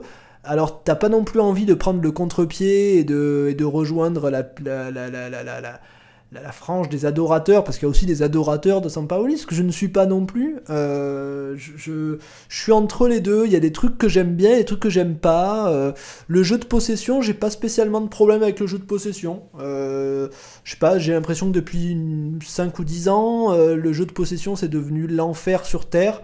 Alors qu'à l'époque du Barça et de l'Espagne, tout le monde adorait ça. Ah, C'était l'enfer sur Terre, mais vous étiez trop jeune. Non, mais t- moi j'étais pas trop jeune, tu plaisantes quand même. Eh oh, oh, oh, oh. Tu avais 14 ans quand même. hein. Non, attends, j'ai pas, pas 14 ans. À 20 ans, il y avait le Barça. À 20 ans, il y avait. Même à 25 ans, je regardais l'Espagne et compagnie. Il y avait, il y avait même Fernando Torres, c'était le seul joueur de foot de l'équipe C'est- c'est- qui, qui jouait pas au Barça. Tu veux dire que tu avais 25 ans quand les- quand l'Espagne était championne de- du monde? C'est- Je sais pas, ça dépend, c'était en quelle année? 2010. 2000 quoi? 2010. Ah bah 2010, je suis en 83, excusez-moi quand même, j'ai pas 12 ans. Bon. Ah ouais, magnifique. 27 ans alors. Euh, Même, même moi j'étais majeur. Oh, c'est fou. L'autre, on a l'impression qu'il a 70 ans, alors qu'en fait, il a 50 plus que moi. Bon, bref. Euh, donc voilà, à l'époque, il y avait quand même beaucoup de gens qui trouvaient ça bien. Alors après, t'as les gens comme, euh, comme Nanar qui, qui, ont, qui ont peut-être jamais aimé ça, ok, soit. Ah non, moi je, gerbais l'Espagne. mais- Non, non, mais t'as pas, pas de problème avec ça. Moi, euh, c'est un style de jeu que j'aimais bien. Alors, enfin, que j'ai aimé et pas aimé. J'ai aimé l'Espagne quand elle euh, faisait ce jeu de possession et que, à la fin des actions, à la fin des 10, des 10 000 passes, il plantait, une banderille et boum, but. Par contre, j'ai moins aimé quand il faisait ça et que c'était complètement stérile et qu'il faisait rien à la fin et qu'il perdait le ballon ou qu'il balançait en touche ou qu'il faisait un tir à 30 mètres de haut de 40 mètres. Et donc l'OM c'est un peu entre les deux. Si tu, si tu fais ce jeu et qu'à la fin de la possession tu plantes un truc intéressant, même pas forcément toujours un but, mais un truc intéressant, tu finis tes actions, je peux aimer. Euh, si c'est pour euh, passer deux heures à faire des passes pour rien, euh, mais ça, ça dépend des, enfin, ça dépend des joueurs que tu as à ta disposition parce que ça laisse un peu de place à la créativité ce style de jeu. Parce que je veux bien que tu, Sampaoli, comme tu dis Nanar, il veut tout contrôler, il veut tout contrôler, mais il va pas contrôler passe par passe tout ce que fait son équipe. À un moment donné, il faut qu'il y ait des joueurs qui prennent des responsabilités techniques. Qui suis fasse très un truc. de Non, l'effectif, absolument tu pas. me demandes. C'est hein. exactement. C'est Je exactement ça. ravi de absolument pas. l'effectif, moi. L'idée du jeu de position, c'est quand même d'avoir le maximum le contrôle des événements et de réduire l'incertitude que va pouvoir, pro- que pouvoir- va pouvoir créer l'adversaire. Ouais, mais en phase Alors, Qu'est-ce qu'il offensive, y a de en, en plus phase, chiant en phase Et- offensive, absolument pas qu'est-ce qu'il y a de plus chiante que réduire l'incertitude dans la vie Ouais. Ben, rassurer les certitudes de ton adversaire, c'est une chose, mais laisser la liberté créative à quatre joueurs offensifs chez toi, c'est pas pareil. Quoi. Voilà, c'est ça, c'est ça. En, dé- en- en- en défense, tu veux tout contrôler. En relance, euh, que- euh, enfin en, en création de base, c'est pour ça qu'on repart du, du- du- tout, tout en bas. Tu veux créer un déséquilibre, mais en réalité, tu prends pas non plus d'énormes risques pour le créer, ce déséquilibre. C'est-à-dire que si tu veux vraiment créer un déséquilibre en partant de derrière, tu fais une passe qui, peut- qui casse deux lignes. Là, non. Là, c'est une petite passe, puis une autre, puis une autre, parce que j'entends toujours dire oui, euh, on repart de derrière parce qu'on essaye de d'attirer l'adversaire. Non, non, non, on, on s'en bat les couilles d'attirer l'adversaire. On fait des petites passes, si, si, on fait si, des si, petites si, passes. Non, mais on est, précisément ce qu'on fait. hein. on, non mais on essaye de l'attirer, mais tu es d'accord que des passes qui cassent deux lignes à ras de terre en défense, il y en a jamais, pas une seule. Non. Si Donc, t'attires Quand on a la- sorti Balerdi du Attends, attends, attends, attends, mais attirer l'adversaire, ça sert pas à faire des, pas- des passes qui cassent de ligne. Non mais d'accord, mais tu, on prend, on prend jamais aucun risque dans la relance. Tu vas pas me dire qu'on prend des Oh, risques. si, Non. ah, si, si, si, si, si. Et, quand on casse une ligne, on revient de derrière, on repasse Bah par ouais. Lopez et on attend que tout le monde se replace et on recommence. Non mais le, Enfin, le- le- le risque que tu, le, risque que tu prends, c'est de te faire prendre le ballon parce que tu fais trop de petites passes, mais c'est pas des risques dans la passe quoi. C'est très simple. création. Si on n'a pas, si un jour il faudrait faire les mêmes matchs qu'on a fait là sans paillettes, putain, il y aurait pas une occasion quoi. Le, Alors, pas le On pas Pour moi, le, pour moi, le risque que tu prends en jouant comme ça, c'est de, comme je te dis, de te faire prendre le ballon parce que tu fais trop de passes euh, un peu dangereuses, mais c'est des, passes dangereuses, mais c'est pas des passes risquées. C'est pas des, c'est, c'est- tu, il y a pas de prise de risque dans la passe pour, euh, pour, pour, pour, soit pour casser une ligne, soit pour mettre un joueur dans de bonnes conditions au milieu ou quoi. C'est des risques que tu prends parce que tu te fais presser, tu recules, tu recules, tu recules. Donc, Pas c'est, d'accord avec c'est- ça, mais c'est un je truc pense que j'aime pas, on va moi. pouvoir ça, se mettre après. d'accord pour l'argument. Je, pense, je suis pas d'accord avec ça, mais depuis que Balerdi est sorti du 11. Je suis pas d'accord avec ça tout court. Ah, avec Valerdi, c'est vrai qu'il y a plus d'incertitude. Euh, tu peux prendre un but euh, sur une cagade euh, dans Bravo, toutes les 10 Nanar, minutes. C'est vrai qu'il y en a beaucoup d'incertitudes là. Du coup. Non, mais, mais, mais, Non, mais, au-delà de ça, Balerdi, c'est quand même. Franchement, et pourtant, euh, Saliba a des qualités de, de relanceur incroyables. Non, ça, c'est vrai. Douillet a un gelon incroyable. Luan Pérez a une faculté à porter la balle incroyable. non, autant, Balardi, est il seul à pouvoir mettre. Après, à pouvoir mettre une passe comme ça qui casse une voire deux lignes et pouvoir mettre Payet dans le sens du vrai. jeu après un seul un Bah, simple joue six, contrôle, alors, une hein. seule simple touche de balle, Balerdi est le seul à pouvoir le Non, faire. ça, c'est vrai qu'il Qui nettoie. joue Ba- hein. Qui joue Balerdi, 6 c'est- alors, mais qui joue pas derrière. Balerdi, c'est un des seuls qui, qui, qui arrive à, relancer et, et à, et à faire des différences à la relance. Enfin bon, bref, on va pas refaire le débat qu'on a déjà eu mille fois. Non, c'est toujours toujours le même. De toujours toute façon, on le voit plus. Pour toujours l'instant, il n'a pas eu l'occasion de nous mettre d'accord, le petit Ballardi. Donc, Toujours euh, est-il que Sampaoli, euh, moi, a priori, j'aime bien, et les trucs que j'aime pas, voilà. C'est juste que quand vous critiquez Sampaoli, ne tombez pas dans les caricatures débiles parce que ça, ça, ça aide personne. Je peux faire le parallèle avec les critiques sur le jeu au pied de Paolo Lopez. Euh, va- alors, euh, euh, si, si ça te dérange pas, on attend un peu parce que j'aimerais bien qu'on parle un peu, un peu de Paolo Lopez. euh, j'aimerais bien qu'on lui consacre 2-3 minutes quand même à un moment de l'émission. Donc, Parfait, oui, non, mais c'était juste pour dire que vraiment, pour- de la même façon que Paolo Lopez est injuste, très injustement même Ouais. critiqué pour son jeu au pied, bah, je te rejoins complètement à dire que Sampaoli est critiqué pour de mauvaises raisons et c'est d'autant plus, euh, comment dire, déplorable, entre guillemets, bon, le terme un peu trop fort, mais c'est d'autant plus regrettable plutôt que, bah, justement, il y a pas mal de choses, je pense, à pointer chez Eh. Sampaoli. Pour moi, notamment le fait que les entrants n'arrivent jamais à changer le cours d'un match, ou le fait que, en fait, on arrive des fois à corriger des, pro- des problèmes, à corriger vraiment une béance qu'on laisse à l'adversaire et qu'on lui laisse la capacité d'exploiter, comme à Galatasaray au retour, par exemple. Ouais. Mais j'ai encore jamais vu vraiment un changement de, de- que ce soit de, de système, que ce soit euh, un élément qu'on va rajouter entre les lignes quelque part. ou- J'ai jamais vu vraiment un changement en cours de match qui va vraiment faire basculer la rencontre en notre faveur. Si on doit et gagner, ça, et ça généralement, rejoint ce qu'on dit sur d'avance. l'ultra prévisibilité, Nash. Si on doit perdre, euh, également. Non, mais C'est oui, ultra ah, bah, prévisible. C'est-à-dire que après- le joueur qui remplace l'autre joueur ne change pas le système, ne change pas la prévisibilité de ce qui se passe. Le, le Après, c'est scénario aussi- est très prévisible. C'est aussi pour moi le fait que malheureusement, on n'a pas un banc qui est en mesure de en très efficacement concurrencer, surtout pour nos offensifs, et c'est souvent eux qui peuvent débloquer C'est le vrai. match. On n'a pas du tout le, le banc qui est capable de Conrad mettre a un petit peu là sur ce match quand même. Si je me, si je peux me Bah, permettre, peu, Conrad à la je- place je- de Luis Enrique, tu as vu la différence en 5 minutes. hein. Ouais, mais je me pose la question de savoir si c'est un, un 4 sur 10 qui remplace un 1 sur 10 et qu'on s'en contente parce que c'est mieux que 1. Oh non, Euh, non, non. il a- en une action, et déjà, Non, il avait surtout, fait la différence. Surtout, en fait, ouais, alors là, c'est mieux, coup, mais je pense bon. que Conrad a, Conrad a bénéficié de rentrer en cours de match face à un effectif un peu fatigué quand même, mais je suis pas persuadé que ça aurait été radicalement différent avec Conrad qui démarre. C'est vrai, c'est vrai, tout à fait. C'est possible. Ça, Bon, c'est possible. bref, je suis d'accord avec toi. Pour, Et pour finir- ceci dit, et pour finir, euh, pour euh, finir sur ce que tu viens de dire sur Paolo Lopez, Ouais. euh, les critiques sur le jeu au pied de Paolo Lopez ne viennent que par- des, par des gens qui ont une, une amitié pour Mandanda. Ça, Il n'y a, il y a aucune Mais je autre suis- je suis même pas justification de spécialement la sûr de critique de, ça, Paolo euh, Lopez. Des, espèces de vieux, qui non mais des vieux qui défendent les vieux, des, Ah, des ouais. retraités qui défendent les retraités. Ah, tu as mais Alice peut-être Rassou, en tu as Dimeco, si tu as. veux, mais ces idées-là ont infusé quand même. Ouais. Non, très peu. Un- En fait, pas- en fait pas très ça, En fait, tout le monde les commente, mais personne n'est d'accord avec. En fait, à chaque Ouais. fois, c'est comme un tweet un peu polémique euh, que tout le monde reprend. Mais en fait, tout le monde le reprend. Le ra- tu veux le dire que tu veux, tu veux dire que Rassou, j'ai jamais vu, j'ai pas vu un seul commentaire à la Ouais. suite du commentaire de Lisa Rassou sur Téléfoot qui était pour dire oui, Lisa Rassou a raison, je ce sais que pas tu quoi, veux, je sais ce pas que, quoi. ce que tu veux dire, c'est que Lisa pour dire que c'était un connard. Lisa Et d'ailleurs, Lisa Rassou est un connard. Lisa Razou et Dimeco se font ratio, c'est ce que tu essayes de dire? Mais bien sûr. Ah, Je sais bien. pas ce que ça veut dire, mais bien sûr. Très bien. Euh, oui, donc pour finir. font euh, ratio, voilà. Pour D'ailleurs, je finir, voulais dire à mes filles dès ce soir, toi, tu fermes ta gueule, tu vas te coucher parce que sinon c'est ratio. euh, voilà. Peut-être qu'elles vont t'expliquer ce que ça veut dire. Euh, oui, donc euh, hors du match, je voulais dire trois mots quand même. Euh, oui, alors, enfin, moi, je m'en foutais un peu. euh, en fait, c'est difficile parce que tous les Marseillais, et, et- et c'est pour ça que ce que je disais dans cette histoire, c'est que j'ai un peu l'impression que tout le monde a été con dans cette histoire, et c'est assez déplorable, que ce soit les Marseillais, les Bordelais, les- l'FP, tout le monde. Euh, je veux dire, enfin, on, on a vu, tous les Marseillais, ils ont passé des jours et des jours à dire qu'ils s'en foutaient complètement de ce match. Et puis on gagne, et euh, ils vont à 3h du matin à Marignane euh, attendre les joueurs avec des fumigènes. Enfin, c'est alors assume. Moi j'étais à poil, hein. J'ai voilà, dit avant mais- que je m'en foutais ouais, pas toi, j'étais à poil euh, à la fin. Non mais toi Voilà. t'as assumé à la limite. Moi Oui. je m'en foutais. voilà, moi en fait le seul, le- la seule raison pour laquelle je vais être content, enfin les deux seules raisons on va dire pour lesquelles je vais être con- vraiment content qu'on ait gagné. Premièrement c'est parce que euh, euh, on, va arrêter de nous gonfler avec ça, c'est-à-dire les médias, machin, tous les ans, oui, l'invincibilité, ah, ils, te font des trucs avec des musiques de films d'action, là, voilà.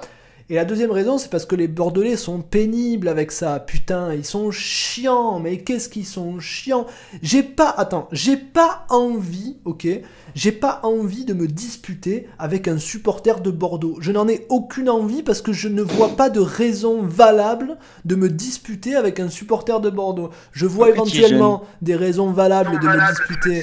Ah, là, il y a un gros écho. Voilà. Et c'est Nash. Nash? Ouais, ouais, c'est moi. Bon, je remets le casque. Donc je, je vois des raisons valables de me disputer avec un, un supporter de Paris, de Lyon, à la limite, ok, mais, Tu es jeune. mais avec, mais non, avec, mais, mais, mais que je sois jeune ou pas jeune, c'est pas la question. La question c'est que Bordeaux, quels arguments à faire valoir un supporter de Bordeaux dans une dispute? Qu'est-ce que tu veux qu'ils te disent? Ils sont 18e, ils ont rien gagné. Alors bon, l'OM non plus, tu vas me dire. Non, le, mais- dernier, le dernier titre de Bordeaux, il est un an avant celui de l'OM. Non mais, non mais d'accord, mais ils, non mais d'accord, mais combien de fois ils ont été en Ligue des Champions? Combien de fois ils finissent dans les 5 premiers? Comme, enfin, tu vois, ils- mais euh, chaque fois qu'ils sont, de- chaque fois qu'ils sont devant, c'est juste pour priver l'OM d'un titre. Ils sont, ils, ils sont en dessous de tout. Est-ce que j'ai envie d'aller m'embrouiller avec un supporter de Bordeaux? Non. Et pourtant, ils sont tellement insupportables que je finis par presque avoir envie d'aller en voir un et de lui dire Mais putain, mais euh, ferme-la, quoi. Donc, bon, après, vous me connaissez, vous savez très bien que je vais pas tomber dans les disputes débiles de Twitter en disant Oui, Ligue des Champions achetée, oui, euh, le Qatar. hein, Bon. Euh, mais bon, voilà, rien que pour ça, je suis content qu'on ait, qu'on ait gagné, parce qu'au moins on va arrêter de nous emmerder avec ça, parce que voilà, qu'on arrête de nous emmerder avec ça, c'est tout, donc je suis heureux pour ça. Étoile tête de mort très vite, après on passera au mercato. Euh, Alors écoutez, bah, le, problème c'est que l'étoile et la tête de mort, ça va pas être évident. Euh, Enfin, il va y avoir des matchs. Euh, tête de mort, c'est entre Enrique et Harit. Pour moi, ce sera Enrique parce que Harit, je l'ai trouvé maladroit, effectivement. Comme tu dis, Nanar, bon, la première occasion, il doit marquer. Mais je l'ai trouvé quand même plus utile dans le jeu. Euh, je trouve qu'il a été plus utile globalement au jeu de l'OM que Enrique, qui, me semble-t-il, n'a servi strictement à rien. Donc euh, pour moi, le tête de mort, c'est Enrique. Et si personne ne dit rien, je m'en bats les couilles, hein, je mets la, la- la tête Non, de mort à Enrique, t'as- hein, euh, bien résumé le truc. Enrique. Ça se joue entre Enrique et Harit. Euh, Il y, a- il y a vraiment débat parce que Enrique, j'ai presque l'impression qu'on va tirer sur l'ambulance, quoi. Ouais. Harit, pour le coup, il est placé dans des, dans des bonnes conditions pour faire un match. Il, a, il est pour le coup, une pour une fois, dans le cœur du jeu. Euh, face à une équipe en face euh, qui ne présente pas une, une grosse opposition. Il a vraiment le- la chance de, je vais pas dire non plus de lancer son, son aventure à l'OM, c'est un petit peu cruel de dire ça là en janvier, mais presque. Et il la rate à nouveau, une nouvelle fois, et bon, ça commence à faire beaucoup. Euh, C'est des. Harit, c'est intermittents, c'est des mecs qui vont te faire un match extraordinaire, tu vas te dire waouh, super, et puis Voilà, le lendemain, pendant 10 effectivement, matchs, il va rien faire, enfin tu vois, c'est Radonic il arrive quoi. fin août, il arrive fin août, c'est c'est certainement le deuxième ou troisième peut-être choix pour, euh, pour suppléer Payet. Au final, hein, Payet en plus est stratosphérique et Sampaoli part du principe qu'il doit jouer tant qu'il est en capacité physique de jouer et même Ouais. s'il n'est pas tout à fait en capacité physique de jouer, il finit du match. Ouais. Mais donc, euh, Harit est souvent rentré sur des ailes plutôt. Mais bon, bref, euh, on parle quand même d'un joueur qui à Schalke a montré de très très bonnes choses en 2019, là, même jusqu'avant le Covid en 2020. C'était quand même un- vraiment un top top joueur. On en parlait des fois dans des rumeurs comme euh, le potentiel successeur, pas le doubleur, hein, le, pas la doublure, le successeur de, de Payet à l'OM éventuellement. Euh, c'était un joueur qui valait extrêmement cher, qui était du corps d'atteinte financièrement pour nous. Euh, voilà, c'est ce joueur-là quoi, qui a quand même fait de très très belles choses en Allemagne. Ouais. Et là, je je lui vois ni le potentiel d'un impact player qui va changer le cours d'un match en rentrant, ni le potentiel pour correctement doubler Payet, quoi. Ouais. Donc c'est c'est assez, c'est assez cruel. Après, bon, il avait, là, je crois que, ouais, si, il avait joué en coupe quand même. Sinon, la dernière fois qu'il avait eu sa chance, c'était contre Nantes. Contre- par exemple, contre Nantes, je l'ai trouvé beaucoup plus entreprenant, bien plus. Ouais, mais Bien il a, plus il, intéressant. il a eu des bons moments globalement, mais Ah, c'est bah, il a, il a sporadique quoi. complètement fumé Nicolas Palois, ce qui, quand même, en fait, est pas simple en Ligue 1. hein. Et derrière, il, il enchaîne en étant titulaire à Brest et il est sorti avant l'heure de jeu parce que ouais, c'est pas du tout la copie qu'on attendait. Et malheureusement, avant ça, avant ces deux matchs où il est titulaire, là, je sais même pas quand est-ce qu'il avait été titulaire pour la dernière fois. Je me demande si c'est pas Galatasaray il allait, quoi. Donc euh, ça, ça remontait vraiment. Il a connu quand même une grande période de deux mois sans presque jouer du Je, tout. je crois qu'il est remplaçant même contre Galatasaray. hein. Contre Galatasaray, Ouais, il rentre- il retour, rentre j'en tôt, suis non sûr. Retour, j'en suis sûr. Allez, je pense qu'il est titulaire. Et Allez, peut-être, moi je pense Ouais. au retour. Aller au Vélodrome, il me semble qu'il est titulaire. Retour, je sais même pas s'il a joué. Je me souviens plus. Et je crois- il a dû rentrer parce qu'on avait des absents et tout, mais il est remplaçant. Je suis quasiment sûr qu'il est remplaçant. ouais. Mais bon, bref, donc euh, voilà, Enrique, j'ai presque l'impression qu'on va taper sur le, sur l'ambulance, même s'il a marqué en coupe contre. euh, C'était contre Canet qui marque, c'est ça? Oui, contre Canet. Ouais. Mais, mais bon, non, c'est c'est un joueur. Mais j'ai presque euh, plus envie d'y. Enfin là, je, non, je lui en veux pas du tout parce que je pense qu'il a pas. Là, il est pas dans les dispositions mentales. Ah, mais je comprends de- qu'on n'ait pas envie de lui taper dessus, mais à un moment donné, euh, bon, qu'est-ce que tu veux que je te dise, quoi? Je- ça, en plus, en plus, je vais réagir un petit peu différemment de d'habitude. Là, je vais pas me concentrer sur vraiment qui est le meilleur sur ce match et tout. Je vais un peu m'en désintéresser. Euh, Enrique, on lui a déjà mis des têtes de mort. J'ai déjà voté pour lui mettre des têtes de mort. Ce coup-là, je vais voter pour Harit, désolé. Et je vais voter pour, euh, pour l'étoile ensuite pour Gendouzi, qui pour une fois est vraiment sur un pied d'égalité avec plusieurs autres joueurs. Mais il y a tellement de fois où c'était quasiment le cas. Mais Payet était une toute petite tête au-dessus et on l'a donné à Payet. Ouais, Que ce coup-là, je vais la donner à Gendouzi. très bien. Euh, Donc, Bueno pour la tête de mort, qu'est-ce que tu en penses, toi?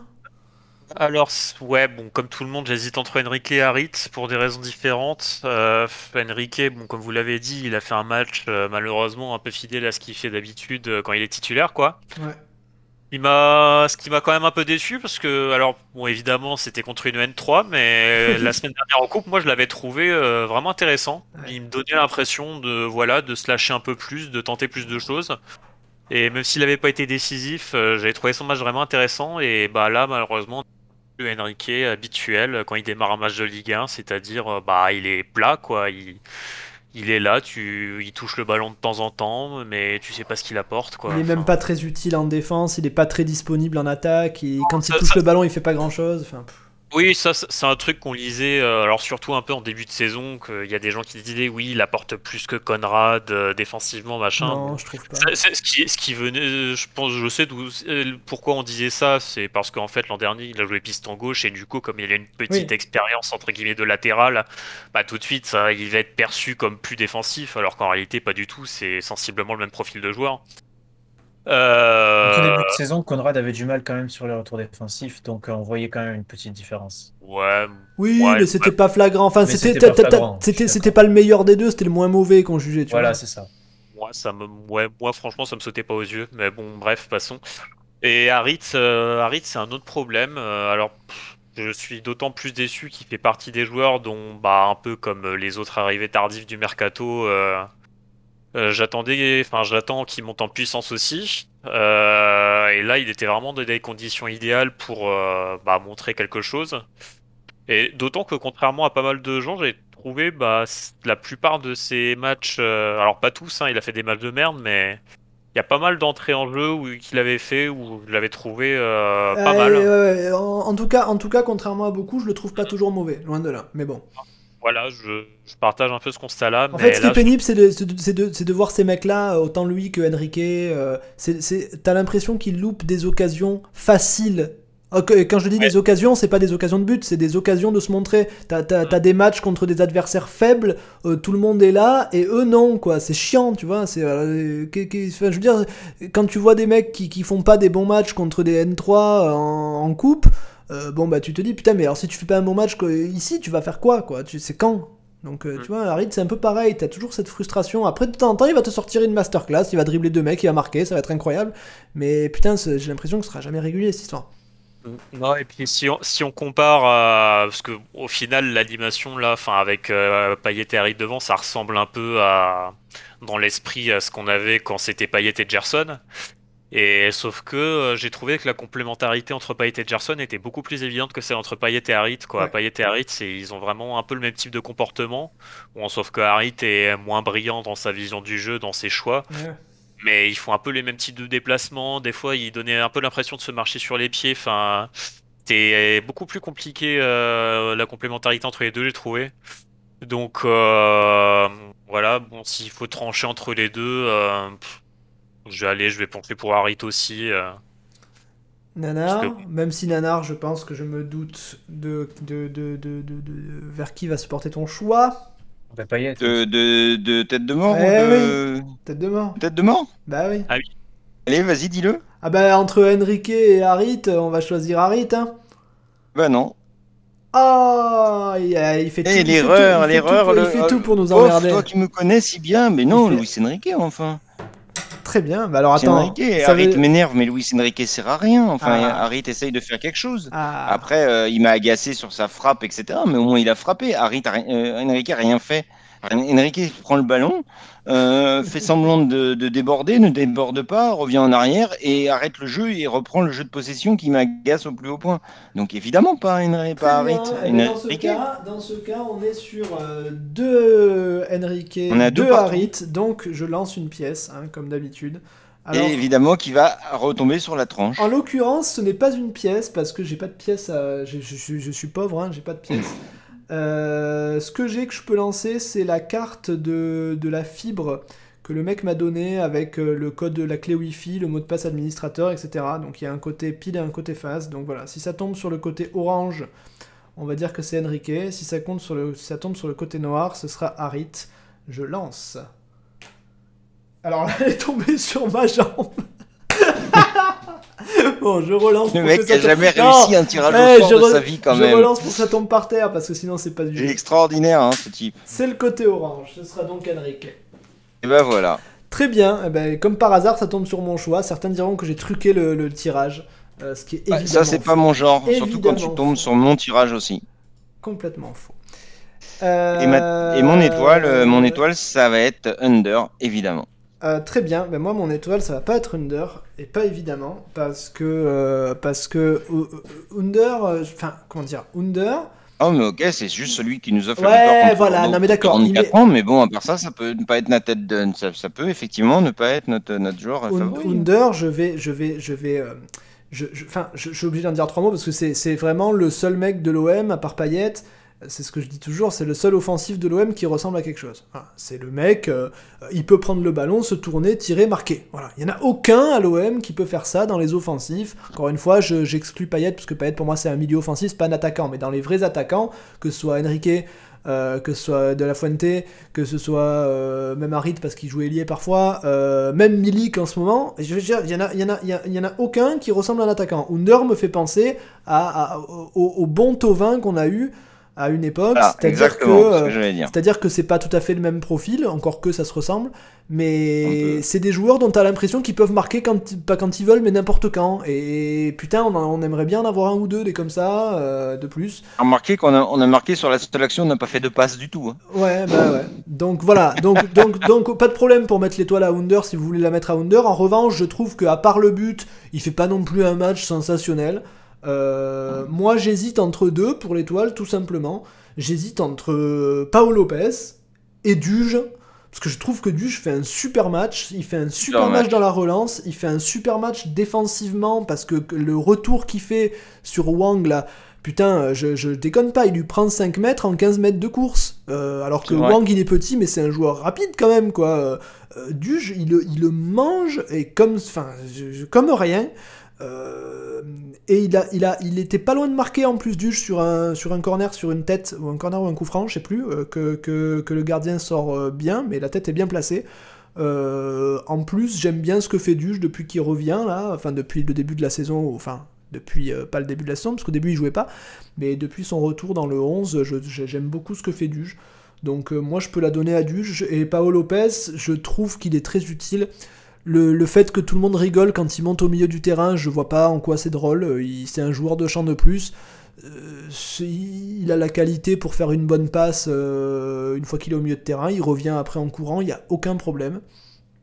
Paolo Lopez est très bon.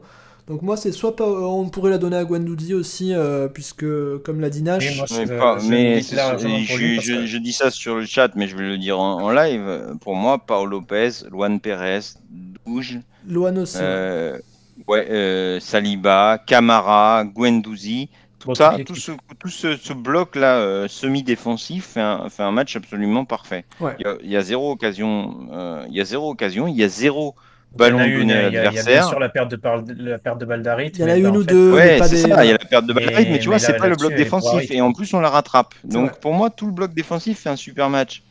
Mais Mais tu vois, d'ailleurs, si, si- si ça doit faire, enfin, si ça devait, je, je l'ai même pas, je l'ai même pas dit, mais si si ça devait faire basculer entre entre Enrique et Harit, ben, Enrique au moins n'est pas nocif en perdant cette balle. Harit offre la seule vrai. occasion claire à C'est Bordeaux. Ah bah, c'est C'est- sûr qu'il peut, comme il tente rien, il perd rien. Ça, c'est. c'est- Bon, enfin bref, moi je moi j'hésiterais entre Duge et Paolo Lopez. Je vais même pas me je, je- pour pour l'instant je me, je me je me décide même pas parce que je pense que je pense qu'aucun des deux sera en liste de votre côté puisque tout le monde va dire Under. Alors ouais, c'est vrai que Nash a dit euh, Guendouzi mais Guendouzi t'as- j'ai l'impression que tu dis Guendouzi presque pour l'ensemble de son œuvre à l'OM. Guendouzi- Guendouzi, Il a fait un super oui, match, Il fait un très bon match, mais pour moi, euh, c'est pas. c'est Ouais, après, c'est loin d'être son meilleur match à l'OM. Il en a fait de bien meilleurs. Et sur ce match, je trouve que Duge et Lopez ressortent plus, et Under aussi. Mais, mais Guendouzi, c'est. C'est- voilà, la meilleure recrue. C'est la meilleure recrue. C'est la meilleure recrue de l'OM, Guendouzi, en fait. Il y a, il y a Under, mais. Guendouzi est au-dessus. Pour moi, Guendouzi, c'est la meilleure recrue de l'OM, et presque de ces cinq dernières Euh, années, quoi. En fait, euh, attendez, je, je vais, je vais vérifier un truc euh, pour pas dire de conneries. Non, il me semble que Guendouzi joue absolument tous les matchs depuis qu'il est là. Ah, c'est dingue, hein. c'est un truc de fou. Il, a- il il, doit a y bien, avoir il a bien joué les deux matchs en Coupe de France où il est moins rentré Il y a en un jeu, match mais où il est suspendu, non? Il y a un match où il est remplaçant, il rentre en jeu, je sais plus lequel, Ah, je crois que c'est je sais plus. ça, ça, ça, c'est Strasbourg, arrivé, ça, c'est arrivé à quelques reprises quand même. Il est notamment Alors, rentré en jeu contre Angers. Ouais. Il est rentré en jeu contre Angers, il est rentré Oui. en jeu contre Strasbourg aussi. Mais en tout cas, il joue. Voilà. Ah, il, il est jamais suspendu, putain, c'est dingue. Mais sinon, ce mec, ouais, rappelez-vous, on nous disait, ah, mais vous allez voir, ce Ah, il mec, va se le battre avec qu'il tout va jouer tout. parce qu'il va se Eh, battre. il a- il il a zéro rouges, il va carton jaune. Le mec, il a même pas Comme encore jaune. Bon, très bien. Alors attends. Quoi. euh, Gustavo prenait un jaune tous les deux matchs quand même. hein. Il reste, il reste Bueno là. Bueno qui a pas donné. C'est Bueno qui va faire la différence, mais ça m'étonne Ouais, pas. ju- juste, on- juste, juste, voilà, pour y revenir, pour plaider un peu sa cause, je trouve que Guendouzi fait un- une nouvelle fois un super match. Pour le coup, je trouve que personne est au-dessus de lui parce qu'Under, même s'il a son but, bah, en fait, il doit finir à deux buts dans ce match et Ouais, peut-être même l'occasion d'en mettre trois. vrai. Mais son, son deuxième face-à-face, malheureusement, je suis désolé, il est vraiment trop sur, euh, Ouais. sur Costil alors qu'il a le temps de mieux la placer que ça. Il vrai. a une troisième frappe aussi, puis pareil, il finit dans Costil. Il en a une quatrième qui est bloquée où il peut faire un petit peu mieux.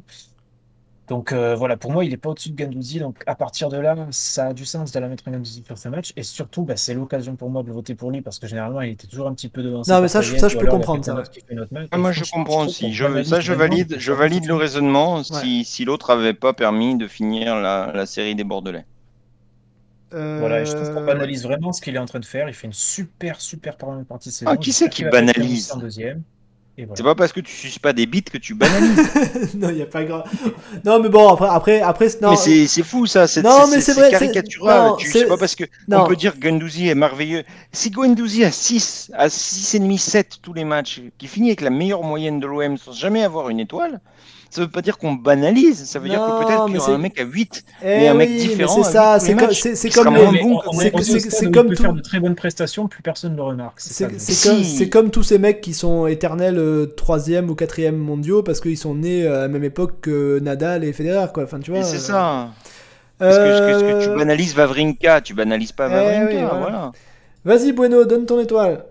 Ouais, bah ça m'embête que t'aies parlé avant moi, parce que maintenant tout le monde va croire que je faillote, mais moi je partage totalement ton analyse, c'est-à-dire que Oh j'hésiterais. Ah j'hésiterais, je- enfin j'hésiterais, en fait j'hésite même pas, mais dans ma tête ça jouerait plus entre Lopez et Duge. Ah, Euh, oui. pour- pourquoi Lopez? Parce que, enfin, tout, parce qu'il m'a fait ultra plaisir avec ses montées là. Enfin, juste- t'as parlé de sa fameuse action où il, où il est monté jusqu'au rang central là. Je savais, je savais même pas que ça avait fait rire cette action là, parce que moi j'ai juste eu un orgasme en voyant faire ça. C'est pas que ça avait fait rire, mais les gens, les, les- les gens Mais ricanaient. les gens disent les- pas eu peur les gens ri- monté, mais vous vous rendez gens- pas compte à quel point je peux avoir peur quand on fait une passe en retrait à Mandanda Les, les, euh, les non, les trois ans. non-supporters de l'OM ont un peu ricané en voyant ça. Et, là j'ai pas un instant eu peur de, de, de voir Lopez au milieu de terrain. C'est- C'est quand même... ça, Ouais, ça prouve bien quelque chose quand même. Et moi vraiment, j'adore son attitude. Il se comporte vraiment comme un joueur de champ et c'est des trucs. Alors c'est pas, c'est pas super tangible, tu vois, mais ça a un vrai impact sur notre jeu. Ça a un impact, sur- ça a un impact sur la hauteur du bloc.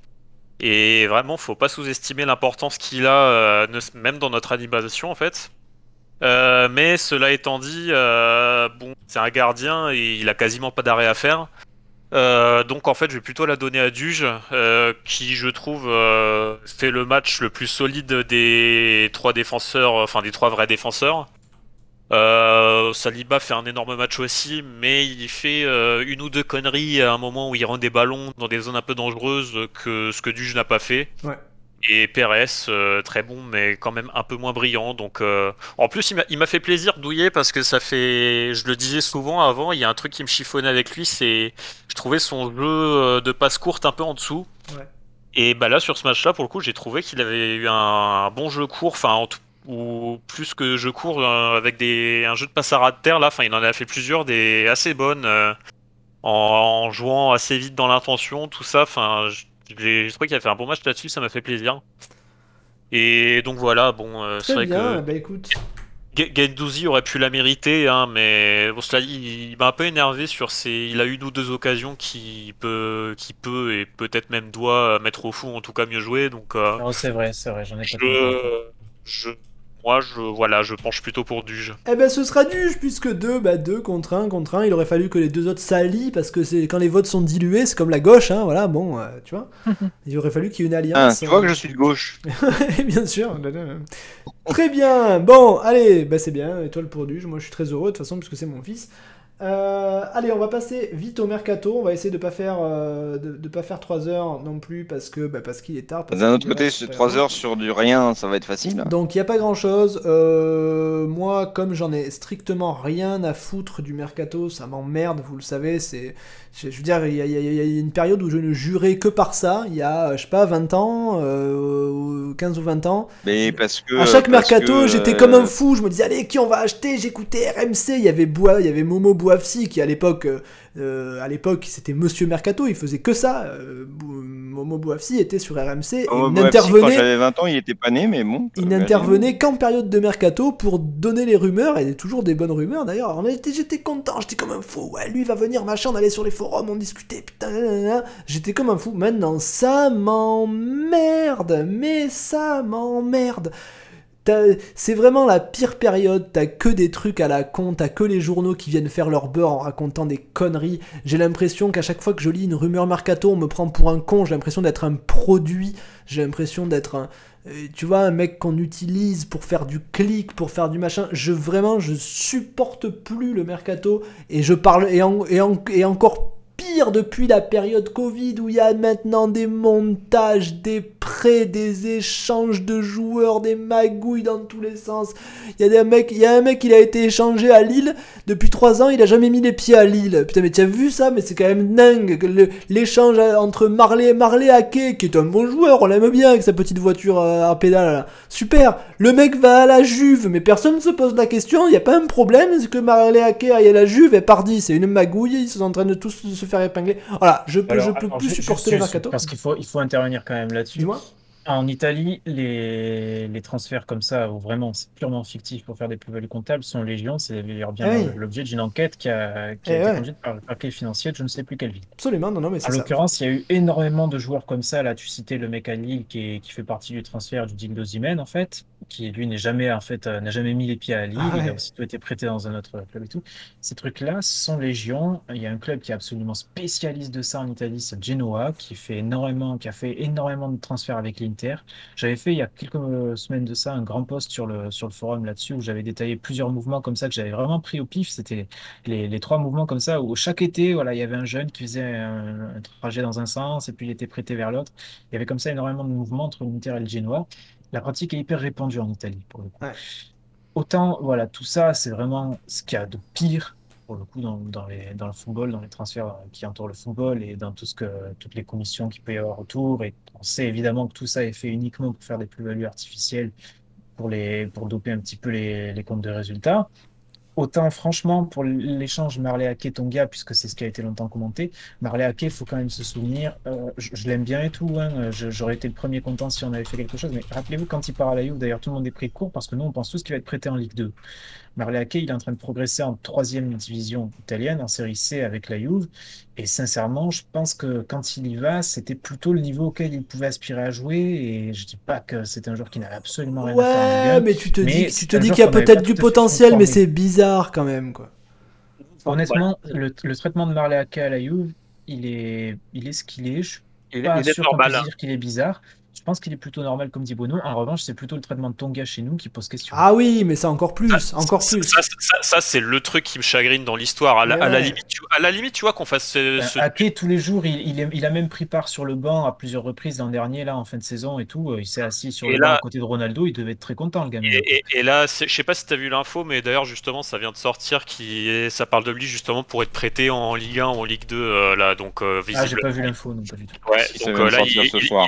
il est question que ça, visiblement, ça pourrait arriver euh, maintenant, quoi, ce qui est plutôt cohérent. Dans... Et il avait besoin de jouer un an avant de pouvoir euh, viser ce niveau-là, quoi. Ouais, voilà, il il a progressé tranquillement en, troisième division italienne, dans un club où il y a un bon encadrement, et voilà, bon, la Juve, ils ont vu, ils savaient qu'ils allaient perdre Tongia, ils ont saisi l'opportunité pour prendre un jeune euh, qui a pas un énorme potentiel, mais qui avait une progression sympathique, et voilà, il va faire, euh, il va faire son, son petit plan de carrière euh, tranquille, et si tout se passe bien, bah, la Juve leur vendra un club où il a vraiment sa place, et ils s'en sortiront bien quoi. Nous le, vrai problème c'est que nous bah nous on a vu l'opportunité aussi chez Tonga mais sauf que on en fait n'importe quoi quoi. On- Enfin le mec visiblement n'avait pas vraiment de projet pour lui, euh, il sait pas ce qu'il fout là. euh, c'est son utilisation en réserve elle pose question. Enfin c'est je suis vraiment emmerdé avec Il a ce été baladé à absolument tous les postes en, en N2 en début de saison. À chaque fois, là où il y avait un manque, on y mettait Tonga. Donc, il a joué à peu près tous les postes offensifs, sans, sans aucune constance, sans rien. Puis, au bout d'un moment, il disparaît un petit peu de l'équipe. Alors, arrive un moment où pas mal de gens qui suivent de très très près la réserve, qui vont au match et tout, nous disaient non, mais son attitude pose question.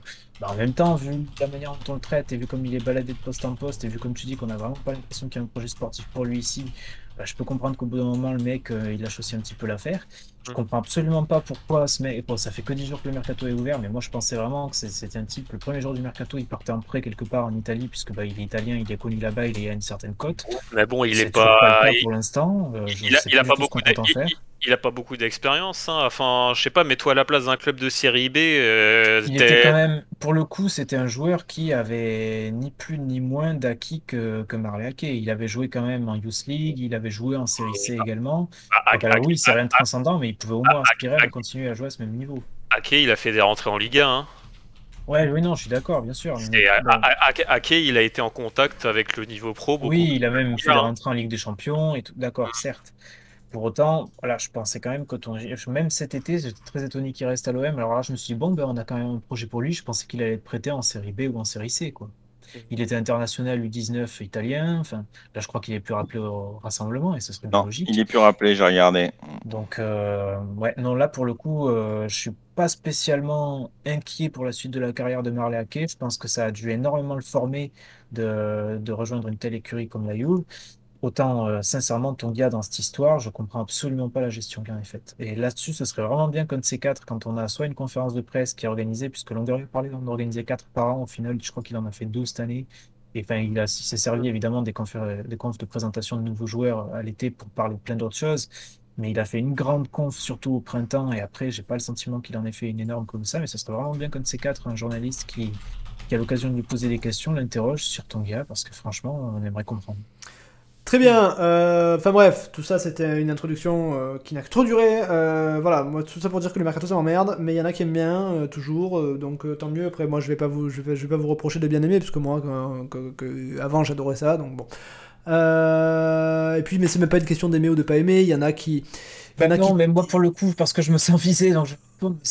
de- Non, mais tu peux, tu, peux, tu peux toujours trouver un intérêt. Enfin, l'intérêt premier du mercato, c'est de, de, de, de, de voir comment va être notre équipe et de voir quelle recrue il peut y avoir et, que- et que- Et comment ça peut faire évoluer l'équipe. C'est génial. Voilà, mais, de comprendre ouais, comment- mais, mais comment moi j'apporte tellement aucun, j'apporte tellement aucun crédit aux rumeurs que je, ça me gonfle, ça me, j'arrive plus quoi. Donc. euh, Non, très bien, mais enfin, moi, je, je suis même pas, j'ai même pas proposé qu'on parle de mercato pour, pour évoquer tour à tour les rumeurs et dire alors machin. Non, ah non, mais ah, bien, bah, ah, bah, ah bah oui, bah alors si tu veux, pas, si, ça, si mais tu veux parler de mercato sans parler de rumeurs, encore mieux, vas-y, pas de souci. Mais alors là, pour le coup, j'ai beaucoup plus envie qu'on parle un petit peu de ce qu'a commencé à esquisser Bueno, c'est-à-dire comment va jouer Sampaoli. Est-ce qu'on va essayer de passer à deux défenseurs centraux au final et deux latéraux qui reviennent euh, milieu, comme exactement comme fait Guardiola aujourd'hui à City, parce que franchement, Sampaoli aujourd'hui est bien plus que le fils spirituel de, Bielsa, on pourrait dire qu'il est le petit frère de Guardiola, hein, finalement, dans ses inspirations.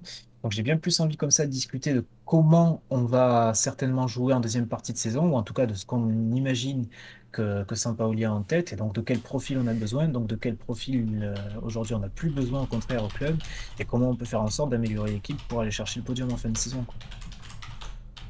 Euh, ouais, ouais, non, mais je suis d'accord. Après, bon, après, si, si, si on doit revenir sur ce que dit Bruno, moi, je suis, moi, comme d'habitude, je suis pas d'accord avec. euh, Enfin, quand, euh, quand, euh, quand des gens essayent de me dire que que Sampaoli va changer le système, je suis pas d'accord.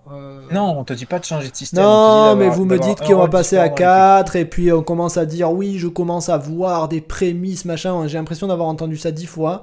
Euh, les prémices de la défense à 4 qui va revenir, ça fait ça fait un an et demi que Sampaoli est à l'OM. J'ai l'impression d'entendre ça tous les 15 jours. Non, mais Ah non, non, mais attends, c'est pas des prémices, là, c'est pas des coup, prémices. Sur le match qu'on sur plusieurs Oui. matchs qu'on vient de passer, Luan Perez a clairement glissé complètement à gauche.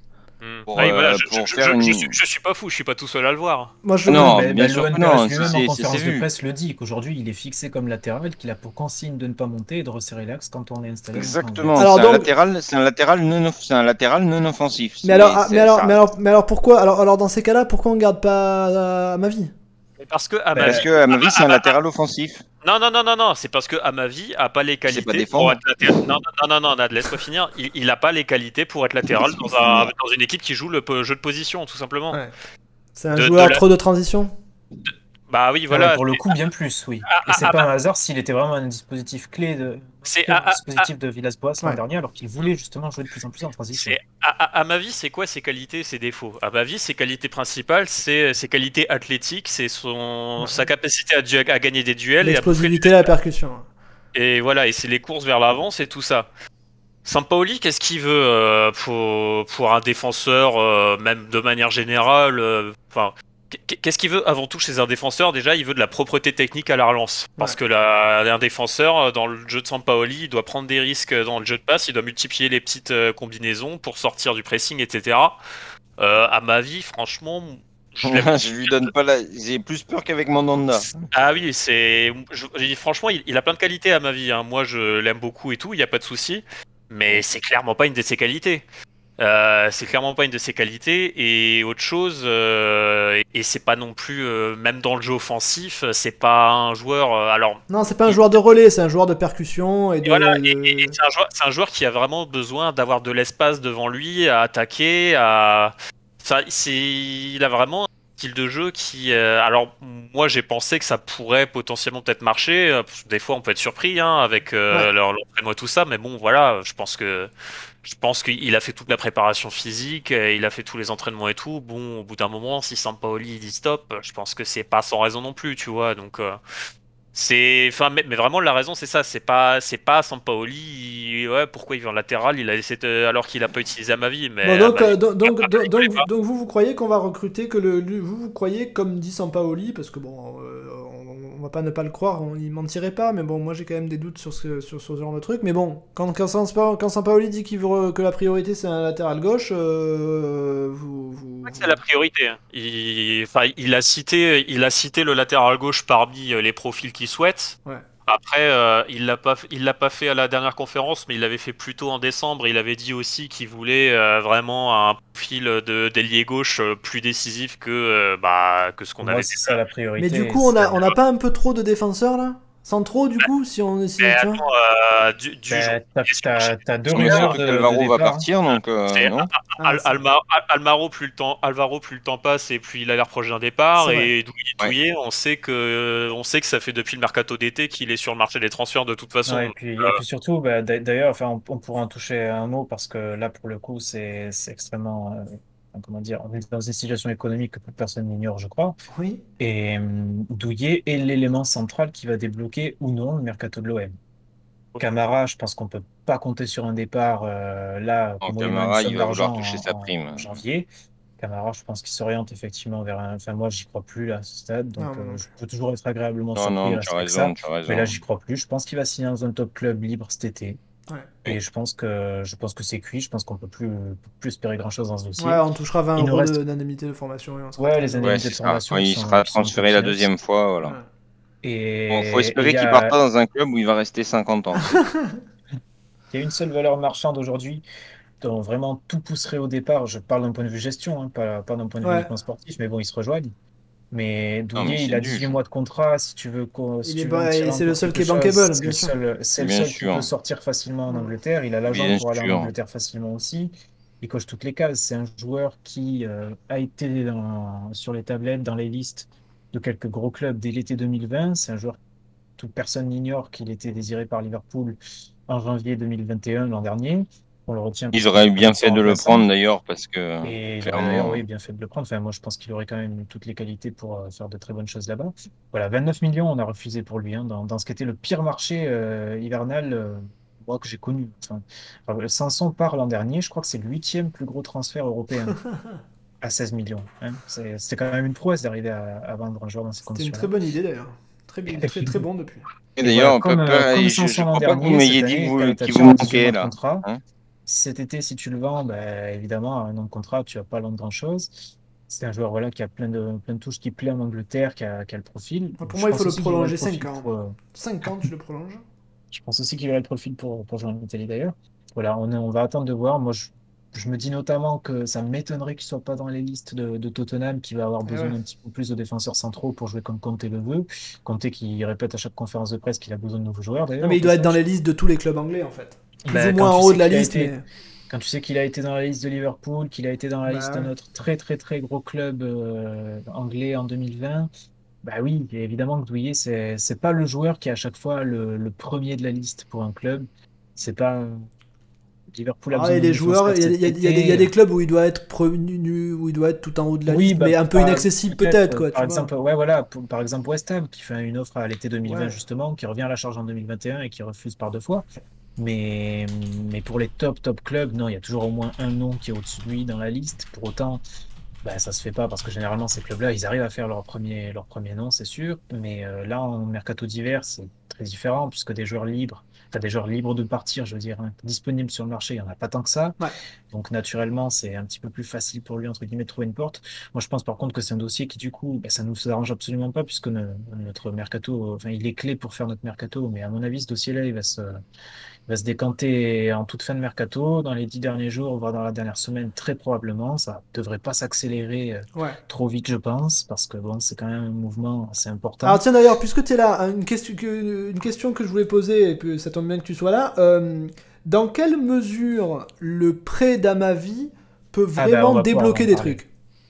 Alors, bah ça, j'en avais, avais fait un post sur, euh, sur le forum, qui n'est pas forcément très bien accueilli d'ailleurs, mais en gros, euh, je veux commencer par marteler une chose qu'il faut très bien comprendre pour tout le monde. Un prêt d'un joueur professionnel, c'est quasiment jamais gratuit. Quasiment jamais Ah oui, gratuit. ça tu l'avais dit euh, dans l'émission Et ça, spéciale il faut- finance. mais il faut le euh, marteler parce ouais. que les gens ne se rendent pas forcément compte. Mais nous, quand on prend Balerdi l'an dernier, c'est un puceau du haut niveau. Il a joué quoi? Tout au plus 10 matchs, je pense, euh, en, professionnel à Dortmund. Ouais. Son prêt coûte un million d'euros. Je parle pas de prise en charge de salaire, hein, je parle du. de- Non, du non, après, prêt, de l'indemnité prêt. c'est ce que tu nous avais expliqué dans l'émission finance, ce que tous j'avais les prêts expliqué sont dans- payants. Dans la deuxième partie, où on avait fait finance une fois. Parfois Euh, cher. tout- que- presque tous les prêts sont payants. Les seuls prêts où- qui vont être gratuits. Voilà, on- je- on n'a pas eu exactement les détails pour Enchan. Je suis pas certain qu'on ait payé très cher pour le prêt d'Enchan. Ouais. Pour plein d'autres raisons d'ailleurs. Il était placardisé au Celtic et tout. Mais voilà, c'est très très rare les prêts qui sont, euh, qui sont gratuits. Regardez, euh, Coutinho là, à Villa, le prêt absolument pas gratuit. Des, des choses comme euh, ça. Encham, faut pas oublier que sa valeur est, est à zéro aussi. hein. Oui, mais bon, Toko Ekambi, quand il arrive à Lyon, euh, deux, deux, trois mois avant le Covid, le- il est prêté avec option d'achat et le coût du prêt pour cinq mois et demi, il est de 4 millions d'euros. Ouais, c'est énorme. C'est bon, alors là, en plus, c'est c'est toujours des conditions particulières parce que le coût de l'indemnité d'un prêt comme ça, elle va toujours être dé- dépendante de plein de facteurs. Et là, en l'occurrence, Toko Ekambi pour Villarreal, Ouais, parce que une façon On en parlait dans la dernière émission, c'est voilà, c'est des, fa- des façons de, de une façon presque aussi d'inciter Lyon à lever l'option d'achat. Voilà, parce que tu te dis j'ai commencé le paiement, euh, c'est presque, Voilà. il te presse par exemple, il te le prête pour, euh, je sais pas moi, un toujours- quart du prix que tu vas le payer avec une option presque trucs. Il y a toujours des trucs, tout, tout, tout ça est toujours lié, mais en gros, nous, Under, tu vois, le, le coût du prêt d'Under, il est assez faible, mais parce que l'option d'achat est automatique derrière, et que franchement, la, la Roma sait que l'OM va pas descendre en Ligue 2 sportivement, quoi. Oui. Donc, euh, donc partant de là, euh, voilà, quand tu fais des prêts par, par, par euh, opposition sans option d'achat ou à option d'achat facultative, bah, généralement tu, le coût du prêt est beaucoup plus élevé parce que là, le club euh, prêteur n'a aucune certitude sur la rentrée d'argent en fin de saison. Ouais. Donc euh, évidemment, ça reste un prêt de main Alors, est-ce qu'on a une idée Est-ce qu'on a une idée du, de, de combien ça coûte Alors, à ma vie? Pour à ma vie, on n'a pas, on n'a pas du tout de, de, dé- de chiffres euh, on très peut, détaillés. on peut Je vais extrapoler? juste dire une chose parce qu'on a lu les quelques, les quelques choses qu'on a pu lire sur les réseaux, pour moi, sont, de grosses conneries et je vais dire pourquoi. Mais on a lu qu'à ma vie, il était au moins à 250 000 euros brut mensuels. Euh, certains ressortent aussi l'info qui avait été sortie par l'équipe, comme quoi il était à 300 000 euros mensuels, Non, non, ça c'est impossible. À ma vie, il faut dire, il faut bien dire un truc. Il était à un petit peu plus de 200 000 euros à l'issue de sa- avant sa prolongation là, l'an dernier. Il Ouais. avait, il, est- il était arrivé avec un, salaire qui augmentait progressivement au fur et à mesure. Ouais. Il était un petit peu plus, euh, à un petit peu plus de 200 000 euros, donc avant prolongation.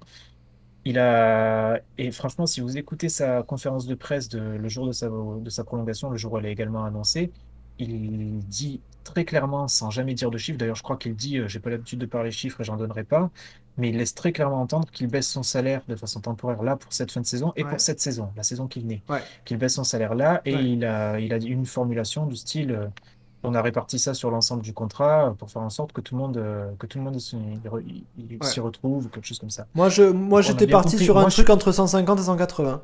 Moi, je serais même pas. je- Ouais, je pense que c'est quelque chose comme ça, et je serais même pas étonné qu'en fait sa dernière année de contrat, pour le coup, ce soit 300 000 euros, tu vois, en fait. Mais pour euh, pour le lycée comme Ah, ça, sur avec le l'ensemble ly- du ouais, contrat, je- je- ça m'étonnerait pas que ça Oui, soit. peut-être qu'il y en a une à 50 et une à progressif. 300, tu veux dire? Bah, c'est pas 50, 300 non plus, mais c'est plutôt Non, mais ouais, 150, dans- dans le style, ouais. 180, 210, 240, 300. En fait, tu vois, ça peut être un truc comme ça, j'en sais rien. Mais ça peut tout à fait être un truc du genre. Et hum, bref, voilà. Euh, aujourd'hui, à ma vie, il est clairement en dessous de 200 000 euros. Donc, celui qui nous dit qu'il est à 250 000 euh, Non, non, non, et que clairement. et l'OM va continuer à en payer 150 000, c'est pipeau. Voilà. De toute façon, Si Ni- façon, part- Ni- Nice, ils auraient pas pris un mec à 300 ou à je veux, juste vous, 350. je veux juste vous resituer un petit peu. Ne serait-ce que si Nice prend les deux tiers du salaire d'Amavi, ce qui se fait quand même très souvent. Nous, par exemple, Saliba, Gendouzi, à mon avis, on paie à peu près 70% de leur salaire. Ouais. Et euh, si, Nice, quand, ils se font prêter Saliba l'an dernier en fin de saison, ils paient 60% de son salaire. Ouais. Donc je pense que nous, on doit être un petit peu au-dessus, on doit être à deux tiers ou 70%, mais guère plus. Euh, à ma vie, si Nice ne prend ne serait-ce que les deux tiers de son salaire et qu'il y a un coût du prêt, admettons 500 000 euros, c'est-à-dire ce qu'on avait payé par exemple l'Irola, les prêts l'an dernier, euh, le prêt de 5 mois et demi, rien que ça en fait euh, bah, permettrait justement de dégager la marge pour faire un prêt à la Lirola, comme on a fait l'an dernier. D'accord, donc euh, si, on part, si on part du principe que de toute façon ma vie va parvenir, euh, on peut faire un espèce d'achat de joueurs Bah, surtout, en fait, la seule chose avance, qui reste quoi. vraiment intéressante à savoir dans ce dossier, au-delà même du salaire et de la prise en charge du salaire, c'est si l'option d'achat est facultative ou obligatoire. Ah, ça, on en a aucune A idée. priori, il y a, il y a un peu consensus à la fois de, de journaux locaux à Nice, à la fois de, de la province et de l'équipe pour dire que l'option d'achat est de 5 millions d'euros. Mais on ne sait pas si elle est, si elle est automatique ou si elle ne l'est pas. Si elle est purement optionnelle, à mon avis, le coût du prêt sera important pour ce que les des raisons que j'ai détaillées un petit peu plus Ouais. tôt. Et hum, de façon, de façon parallèle, le prêt sera pas excessivement cher euh, dans son indemnité si l'option est obligatoire, puisque voilà, on saura que de toute façon, il part au 1er juillet, quoi. Voilà, c'est c'est la, la chose la plus importante. Ok, donc ça veut dire que ça veut. que Alors, qu'est-ce que ça veut dire? Ça veut dire qu'on peut qu'on peut recruter. euh, euh, selon toi, quel genre de joueur, euh, disons, adapté à. disons, fait- disons, si on se base sur l'effectif de l'OM, on peut recruter quoi? Un Luan Pérez Ça- c'est là que ça devient intéressant. On peut typiquement, si on part sur un prêt et vraiment pour remplacer poste pour poste et à budget constant à ma vie, on peut refaire un prêt à la Lirola. Du coup, ça, ça Ok, ouais. nécessite de très bien bosser parce que Lirola, quand on va le chercher, c'est un très petit salaire à la Fiorentina, il faut le Ouais. savoir. Pour, pour le, pour le joueur qu'il est, qu'il est, pour le nombre de matchs en pro qu'il a, le nombre de saisons en pro qu'il a et tout, c'est un joueur à très petit salaire. Donc c'était une bonne idée, voilà. Il suffit d'avoir des idées pour faire des fois des mouvements intelligents, mais bon, on sait un petit peu plus le faire depuis un an et demi. En Vas-y. revanche, euh, p- je suis absolument pas persuadé qu'on s'oriente vers quelque chose comme ça, c'est-à-dire un joueur euh, jeune à très faible salaire. D'ailleurs, c'est c'est un petit peu antinomique avec ce que de Saint-Pauli en conférence de presse où il dit qu'il veut un joueur aguerri pour doubler Luan Pérez. Ou il le laisse entendre en tout cas. Donc je pense plutôt qu'on va attendre une nouvelle sortie ou euh, une nouvelle renégociation ou quoi que ce soit qui puisse nous laisser plus de marge pour faire un joueur un peu plus cher, un peu plus aguerri pour remplacer numériquement à ma vie. C'est ce sur quoi je voulais enchaîner. C'est bon là depuis tout à l'heure, on parle que du cas de Amavi euh, en particulier, mais il faut voir le tableau global. C'est on a Amavi qui est déjà parti, on a Alvaro qui visiblement est assez proche de partir aussi. On a aussi des choses qui se passent euh, du côté de nos joueurs prêtés. Je pense à Benedetto surtout, qui a l'air Ah, aussi euh, assez proche de, de partir, euh, de, re- de rentrer à Boca dans des conditions qui peuvent nous permettre d'économiser encore un peu plus sur son salaire. On sait pas trop encore comment concrètement, mais c'est très vraisemblable. Enfin voilà, il se passe. Euh, moi honnêtement, au début du mercato, je m'étais dit, euh, moi dans ma tête, je me disais, il- ça va être trop compliqué de faire partir euh, des mecs euh, autres que Duge. Donc voilà, tout va vraiment se conditionner au départ de Duge et, et tout va vraiment bouger grâce à ça. Puis en fin de compte, on voit que non, en fait, on a réussi à être quand même assez proactif. Quitte à faire partir des joueurs dont j'imaginais pas forcément qu'ils partiraient. Genre Alvaro, c'est vrai qu'au premier Ouais, c'est bizarre ça. On pensait qu'il passerait toute sa Alvaro, vie à l'OM. ouais. Ouais, ouais, mais bon, au final, euh, voilà, bon, et je, je pense que le constat qui a été fait, c'est que, euh, alors même si Alvaro, c'est un joueur euh, qui a son utilité dans le vestiaire et tout, il a une utilité sportive qui est pas vraiment euh, liée à son statut dans le vestiaire ou même à son salaire, quoi. Enfin, bon, ici, il a été utilisé, mais peut-être plus, presque plus pour des raisons politiques que vraiment sportives, je dirais, parce que bon, ça, ça va leur ajouter par rapport à Dujou Balerdi, elle est pas évidente. Et donc voilà, je pense qu'à partir de là, bah, il y a un choix qui a été fait, c'est de, dans la mesure où on a vraiment absolument besoin de toutes les marges possibles pour recruter, parce que je sais plus si ça a été rappelé, mais concrètement, on a fini le, der- le dernier mercato vraiment au maximum de la masse salariale qui nous était autorisée par la DNCG. Donc euh, à partir de là, bah, si on veut recruter même des petits prêts merdiques euh, à bas salaire, euh, bah il a pas le choix, faut absolument dégraisser. Et donc voilà, bah on a fait le choix d'être euh, très proactif là-dessus, quitte à, enfin voilà, on l'a vu avec Amavi déjà, qui est parti. Alors on pouvait s'attendre à ce qu'il parte, mais peut-être pas aussi vite. Il y a un truc, il y en a un dont on n'entend plus parler aussi, c'est Mandanda, dont on annonçait plus ou Ben, moins le Mandanda, alors là, là, Parce que là, ça dégagerait du pognon au niveau salaire. On peut en, Ouais, mais- en parler assez rapidement, mais hon- honnêtement, je vois pas du tout les conditions dans, dans lesquelles. euh, Ce serait compliqué. Il faudrait qu'il Mandanda divise son salaire par 19. Faudrait que Mandanda euh, accepte de perdre énormément en salaire. Je suis pas certain que, que ce soit dans, dans ses plans. Et il faut lui trouver un projet où il est certain d'être titulaire. Parce que s'il partirait, ce serait pour essayer d'être euh, d'être au mondial 2022. Quoi. C'est en, en Ligue 1, il n'y a aucune destination crédible pour lui. Ouais, C'est il, clair, pourrait, il pourrait jouer dans la majorité des clubs de Ligue 1, mais aucun ne les paierait. Quoi.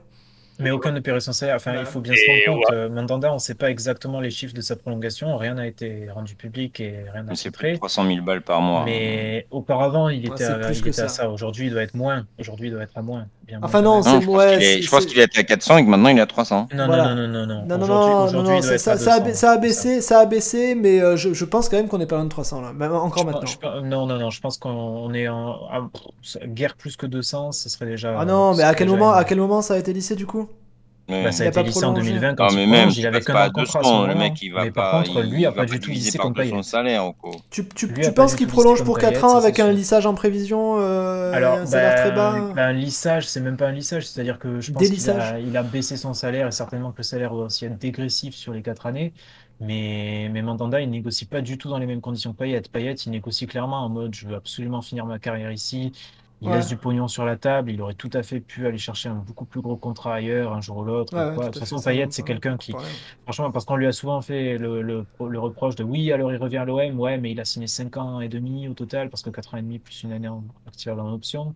Et après, quand il a reprolongé, oui, mais il va gagner exactement la même chose, juste il a laissé son salaire. Non, ça c'était Non, des non, conneries. Payet, au final, Ouais, ouais. Payet, ben, au final, il perd, Voilà, pas- il a c'est pas dit. perdu énormément, mais surtout Payet, en fait, si il avait voulu, euh, le jour où il quittait West Ham, il quittait West Ham pour une destination qui lui permettait Non, de non, en fait, en fait, en fait, en fait, voilà. pre- pre- premièrement, il- s'il avait voulu, il aurait pu toucher le jackpot en quittant West Ham et en allant ailleurs. Premièrement, et deuxièmement, au moment où il baisse son salaire pour l'OM, malgré, 2020, malgré tout le fait qu'il tout, tout ce qu'ils disent, oui, euh, il a, il- en fait c'est pareil, il lisse machin, Il mais il y a rien qui l'empêche, il y a la rien table. qui l'empêche d'aller au bout de son salaire avec le salaire max et d'aller au Qatar après. hein.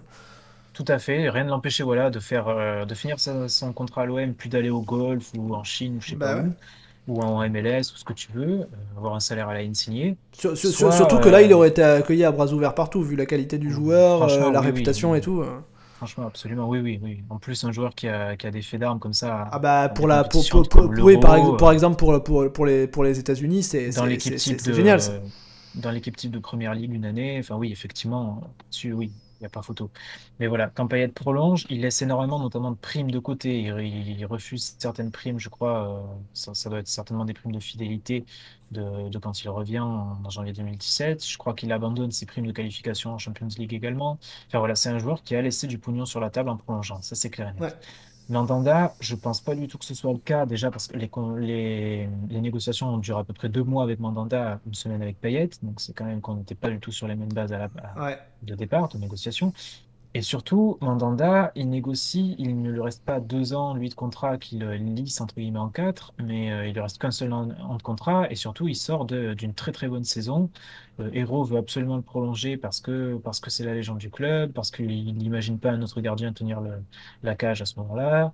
Donc, euh, je pense pas du tout que le rapport de force ou la négociation ait été le même, et je pense pas que c'était sa volonté de lisser son salaire. Il n'a pas divisé par 4 son salaire pour le lisser sur 4 ans au lieu d'un, quoi. Ça, je Ouais. crois pas un instant, évidemment. Donc voilà, pour autant. Bon, mais je néanmoins, que- néanmoins, même si tu, même si tu dis c'est c'est c'est 200, 200 000 ou un peu moins, euh, il n'y a pas de Je club de Ligue 1 c'est, qui oui, paye un 200 gardien 000. 200 000.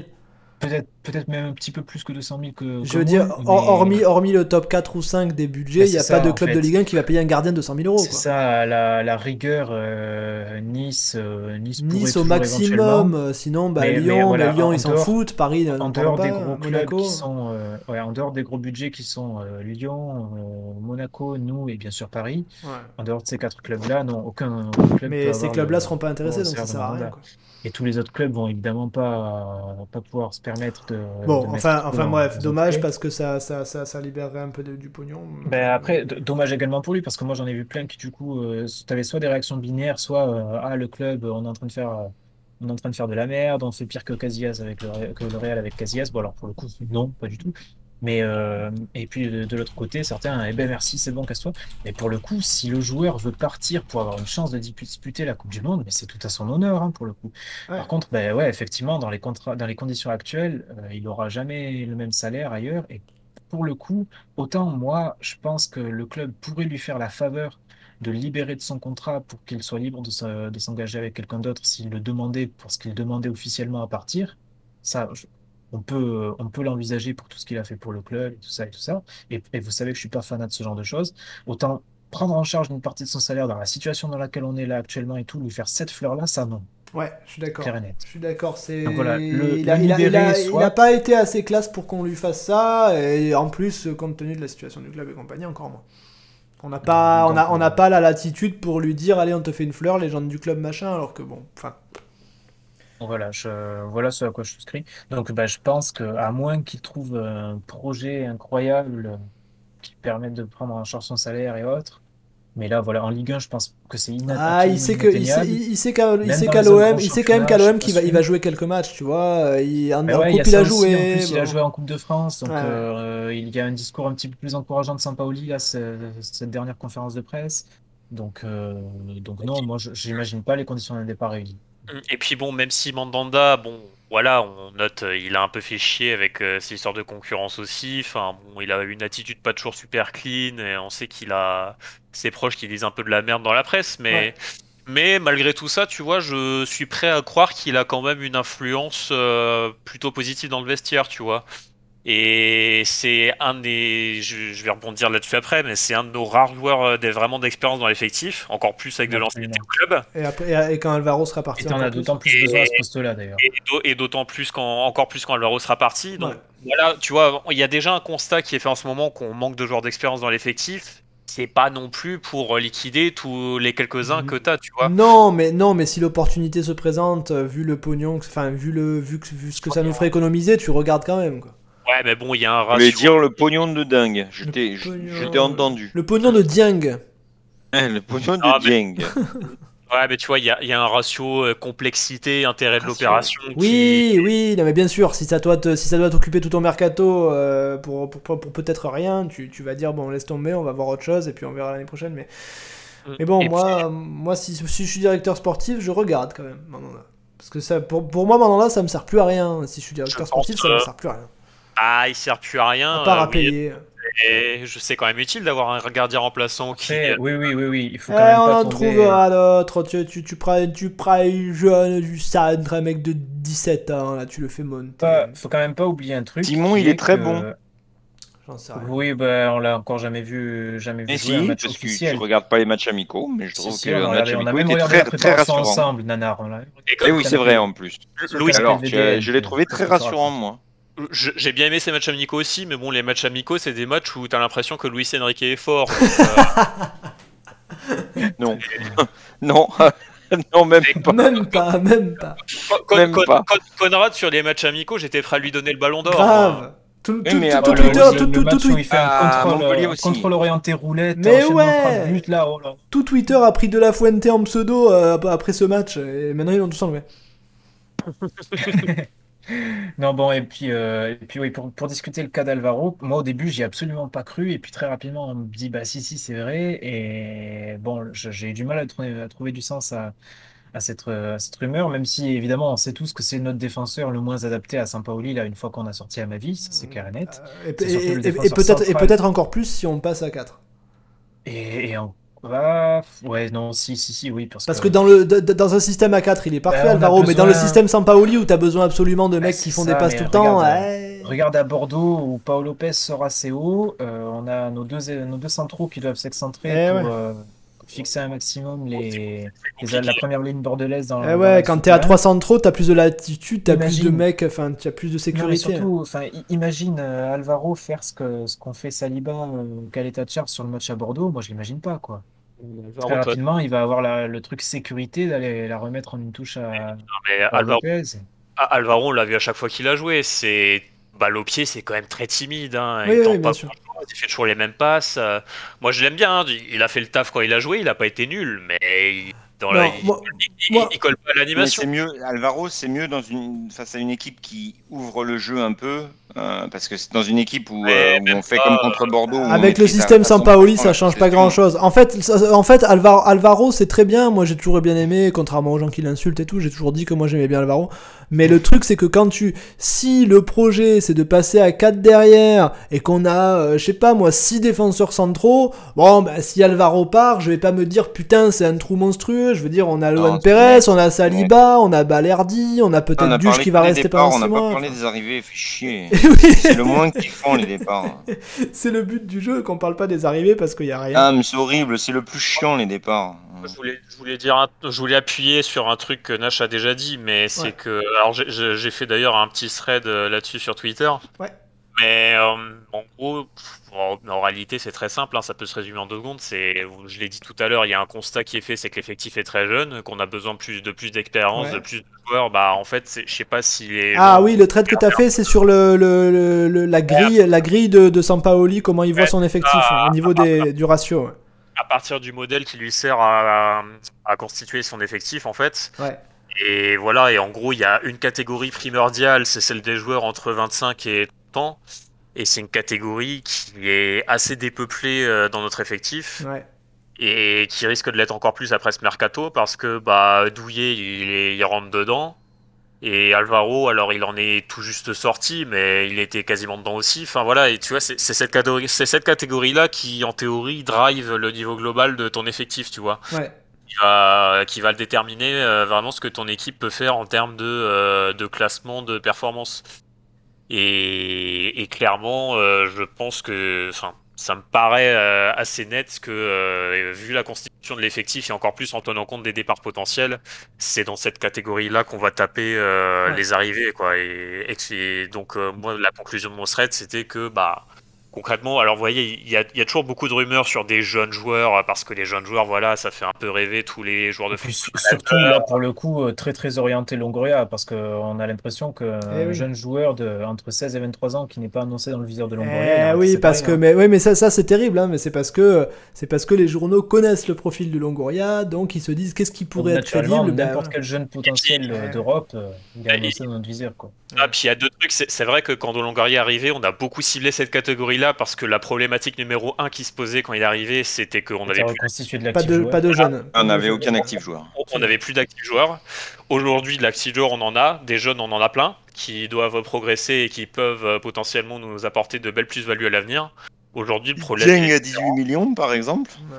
Euh, oui, Mais je, je suis persuadé que s'il y a vraiment une offre de 18 millions qui tombe et qu'on n'a pas vendu Camara, Tombe. il part. hein, on Il part. Marignane, hein. Direct. c'est très possible. Cela étant dit, je doute beaucoup de la vraisemblance. Alors non, non, non, là, en plus, tous- tous les joueurs qui sont liés à Newcastle, désolé, mais rumeur bidon. Ouais, ouais, j'y- moi j'y crois pas du tout. Mais si ça Ouais, devait parce que comme par hasard Newcastle, enfin tu vois, mais pareil. c'est- il y, euh, il y aura 40 milliards de rumeurs. Bah Newcastle, oui. là, on en a, on a encore Newcastle is the new PSG quoi.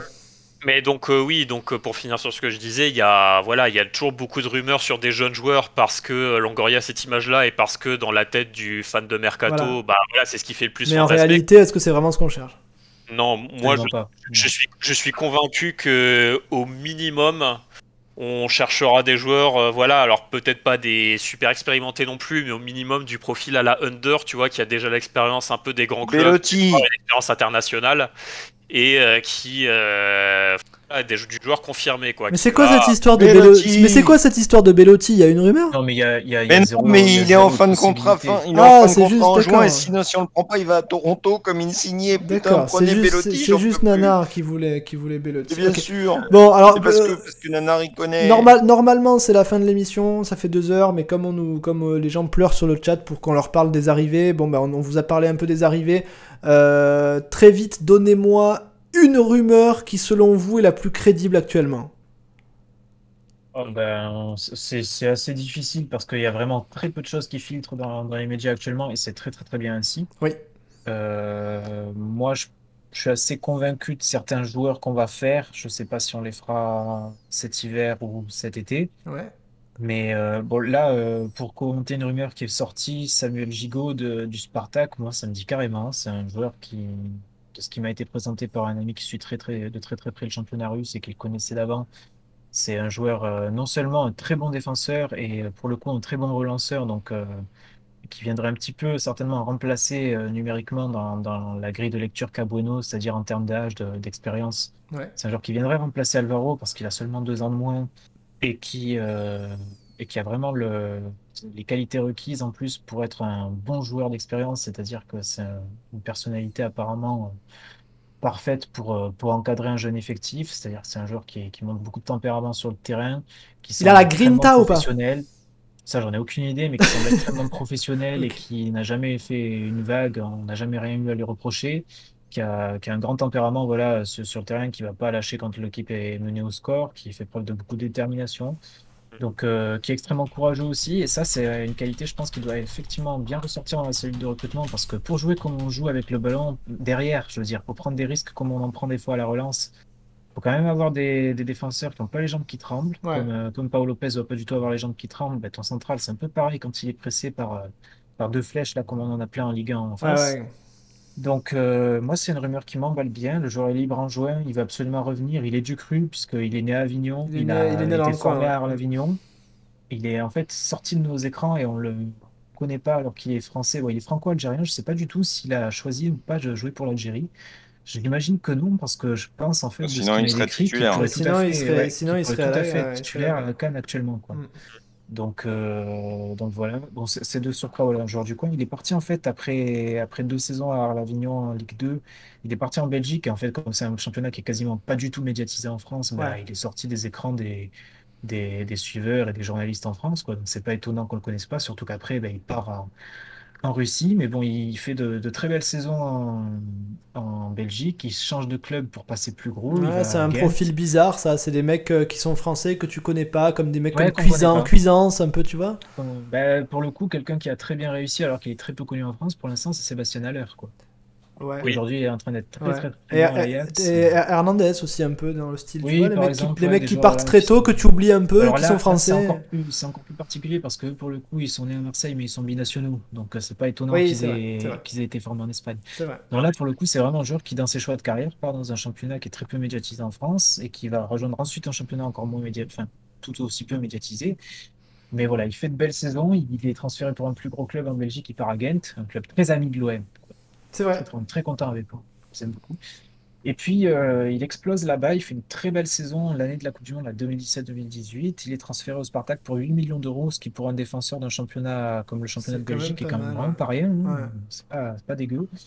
Là-bas, il se fait des croisés. Bah, du coup, il- voilà, on le recrute. hein, c'est bon, il s'est fait. Oui, bah bien sûr, c'est c'est c'est- c'est un des prérequis pour hein Ah, venir à l'OM. hein, hein. Bah oui, bah, si, pas sûr, fait un genou, bien quand même. Quand même pas signé un mec euh, qui avait les Bien genoux sûr, nickel, si le mec a deux genoux, on- il- tu sais, tu, tu sais, c'est comme les, les indicateurs pour les, pour les, pour en Angleterre, pour les transferts et tout. Tu sais, ils ont les, ils ont les tableaux de stats et tout. Il y a les lumières qui s'allument. Nous, nous, on a coché la case dans la base de données. euh, un seul, Ah, ge- ouais, ouais, un ouais, seul ouais, genou. non, Quand on fait les recherches de joueurs, voilà, il faut Un seul genou, on a les critères de recherche. chirurgien, quoi. Mais voilà, l'affaire Gigot et Ficelé. on Ah, l'affaire. Gigot et ficelé. Bravo, Forza OM. Bravo, bravo à toi, félicitations. J'en ai lu des blagues de merde sur Gigot. Celle-là, elle est pas mal. celle-là, elle est bien. Celle-là, elle est pas mal. Ouais, celle-là, elle est bien. Moi, j'avoue, elle me C'est plaît. la seule. Non, mais c'est la seule. Voilà, on a lu. Je euh, pense même, que c'est la meilleure. même Bueno, Voilà, hein, faut- même Bueno faut en a pas fait une euh, qui était moyenne. passer euh, derrière, là, voilà. c'est Non, mais bon, Bueno, il, il, il mélange les, les expressions La, comme un la- attends, la, la plus nulle, la plus nulle de toutes, c'est Kobe qui est venu sur le groupe et qui a dit Oh. J'espère que c'est pas un viandard. Voilà ce qu'il a dit. C'est bidon, putain. C'est vraiment, il y a aucune finesse. Enfin bon. Non, non, l'affaire est ficelée, c'est bien, ça me plaît. L'affaire est ficelée, c'est bien. Euh, Nash, tu recommences à faire des bruits bizarres. Ah, là, c'était juste mon fauteuil pour le coup. Je pense pas que c'était un écho. Ah, mais attends, parce que monsieur a un fauteuil. Attends, mais t'as un fauteuil électronique. Qu'est-ce que c'est que Il, cette histoire il- il a un fauteuil à réaction nucléaire. Oh là hein. là, le mec, c'est Il a- il y a- un CSE derrière l'institution. qui- Oh là qui là, c'est dingue, c'est le plus jeune et c'est celui qui a le plus de pognon, ça Mais merde. ouais, ça. c'est ça, c'est un capitaliste. J'en ai marre des capitalistes. Très bien, est-ce que vous avez encore un truc à dire rapide ou est-ce qu'on conclut? Ouais, moi, On je, conclut. je Il faut tricher. absolument un ailier gauche. Il faut absolument un ailier gauche. Attends, attends. Ça c'est vrai. Ouais, mais bon, ça, on n'a pas, on a, on a pas trop de pistes sur liés gauche. Non, moi, je, je vais tricher un peu. Je vais parler de, de pistes en une, plutôt pour le latéral en fait. Euh, alors, il y a le. Il y a, ouais, il y a, je- je- il y a le nom de Kolasinac qui commence à sortir. C'est vrai, j'ai vu Alors, ça. il, y a, il est, il est en partie intéressant parce qu'il a effectivement ce profil de latéral plus offensif euh, qui nous manque. Ouais. Et, en- et en même temps, c'est un joueur qui a déjà fait quelques matchs euh, axe gauche en défense à 3, un peu comme Luan Perez. Ouais.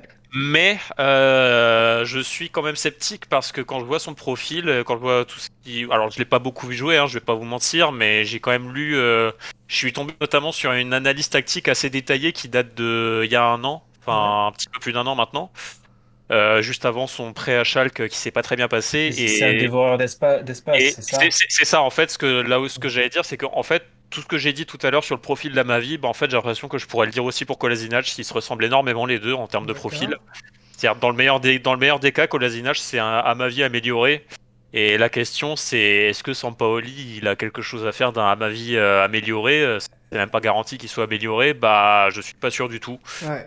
Donc euh, tu vois c'est le profil, tu vois c'est le joueur libre dans 6 mois, un peu en perte de vitesse qui a besoin de se relancer. Donc c'est- et En plus c'est le profil type Et- pour la et- rumeur, et- la et- rumeur et- qui va bien, quoi. et, et en plus, il, et en plus, il est dans la tranche qu'on cherche, euh, qu'on chercherait niveau expérience. Mais j'y crois pas beaucoup. Et par contre, il y a une autre rumeur, mais sur- pour laquelle je crois pas trop cet hiver. Ça me paraît très compliqué, mais qui, par contre, euh, je serais très surpris qu'elle revienne pas cet été. C'est sur le, exactement le latéral de Anderlecht. Anderlecht, euh, qui, en gros, alors je vous la fais rapidement. C'est un jeune joueur, c'est quoi son nom? Sergio, Sergio Gomez. Gomez. Sergio Gomez.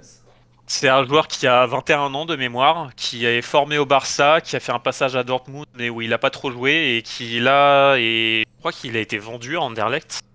Il a été Euh, vendu à Anderlecht pour une bouchée de pain en plus, je crois que c'est un million il- et demi, un truc comme ça. L'an dernier, il était prêté en Liga. Et Il il- pas, pas transcendant non plus. Il a, il a été vendu cet été et c'est un joueur qui apparemment euh, explose complètement cette année dans le championnat belge. Et, Enfin, tous les supporters d'Anderlecht d'Anderlecht, euh, se demandent comment ils vont faire pour le garder euh, la saison prochaine, quoi. Alors, c'est- je pense pas que ce soit faisable cet hiver parce que bah, justement, il est arrivé il y a seulement 6 mois et il risque d'être très cher. Enfin, très cher, euh, pas non plus euh, hors de nos moyens dans l'absolu, mais Mais cet en hiver- l'état, hors de nos moyens, quoi. c'est ça, c'est ça, cet hiver, on n'a pas trop de moyens, donc euh, je pense pas qu'on y arrivera. Et d'autant que, pour le coup, par rapport à ce que je disais sur l'expérience, euh, il est, c'est un jeune joueur, lui, pour le coup. Mais par contre, c'est un joueur, alors je l'ai pas dit, son profil, c'est un joueur qui a la, alors je l'ai dit, il a été formé au Barça, donc euh, le jeu de position, il connaît. Et en plus, c'est à la base, c'est un milieu offensif de formation. Un- il a été reconverti Voilà. latéral seulement euh, très récemment euh, en À la Belgique. base, euh, à la base, c'est même un meneur de jeu, c'est un 10 qui a rapidement Est-ce que ce serait pas une sorte de Bounassar? Et alors là, plus encore, bien plus encore polyvalent. Franchement, parce qu'être capable de- d'occuper autant de rôles à 21 ans, c'est très très fort. Et c'est un joueur, il- ce qui le rend très intéressant, c'est que, alors du coup, visiblement, il connaît le rôle de latéral classique et surtout, bah, par rapport à son profil de formation, on peut imaginer qu'il serait très à l'aise dans ce fameux rôle Ouais. de latéral qui rentre un peu à l'intérieur au milieu, comme peut le Et faire puis alors lui, le jeu de position, il maîtrise quoi. hein. Il Voilà. a fait ses gammes au Barça. Je, je veux dire, un des plus grands euh, inspirateurs de. De, de Sampaoli, c'est celui qui a défini la méthodologie d'entraînement des Ouais. équipes Oh là jeunes là. au Barça. hein. Donc, euh, On parle pas. Il a vraiment le, il a- il a vraiment le profil euh, sur le On papier. parle pas. Un profil, profil pour me faire chier au. Il a, il- il a vraiment le profil parfait par rapport à ce qu'on Ah. cherche euh, en termes de style de jeu. Et moi, mon pronostic, c'est que bah, je suis. Je Ah sais mais juste, attends, attends, Bueno, on est obligé de tout arrêter parce qu'Orso a raison, il s'est pas encore fait les Eh croisés. ouais, il s'est pas encore fait les croisés, c'est son seul défaut. Merde, ah, il faut qu'il se les fasse maintenant alors. Est-ce que quelqu'un peut aller le voir avec une batte de baseball Donc je, je sais pas si on arrivera à faire un latéral euh, cet hiver ou pas. Si on y arrive, je pense que ce sera vraiment un mec euh, soit un prêt sec à court terme, soit un truc vraiment pas cher.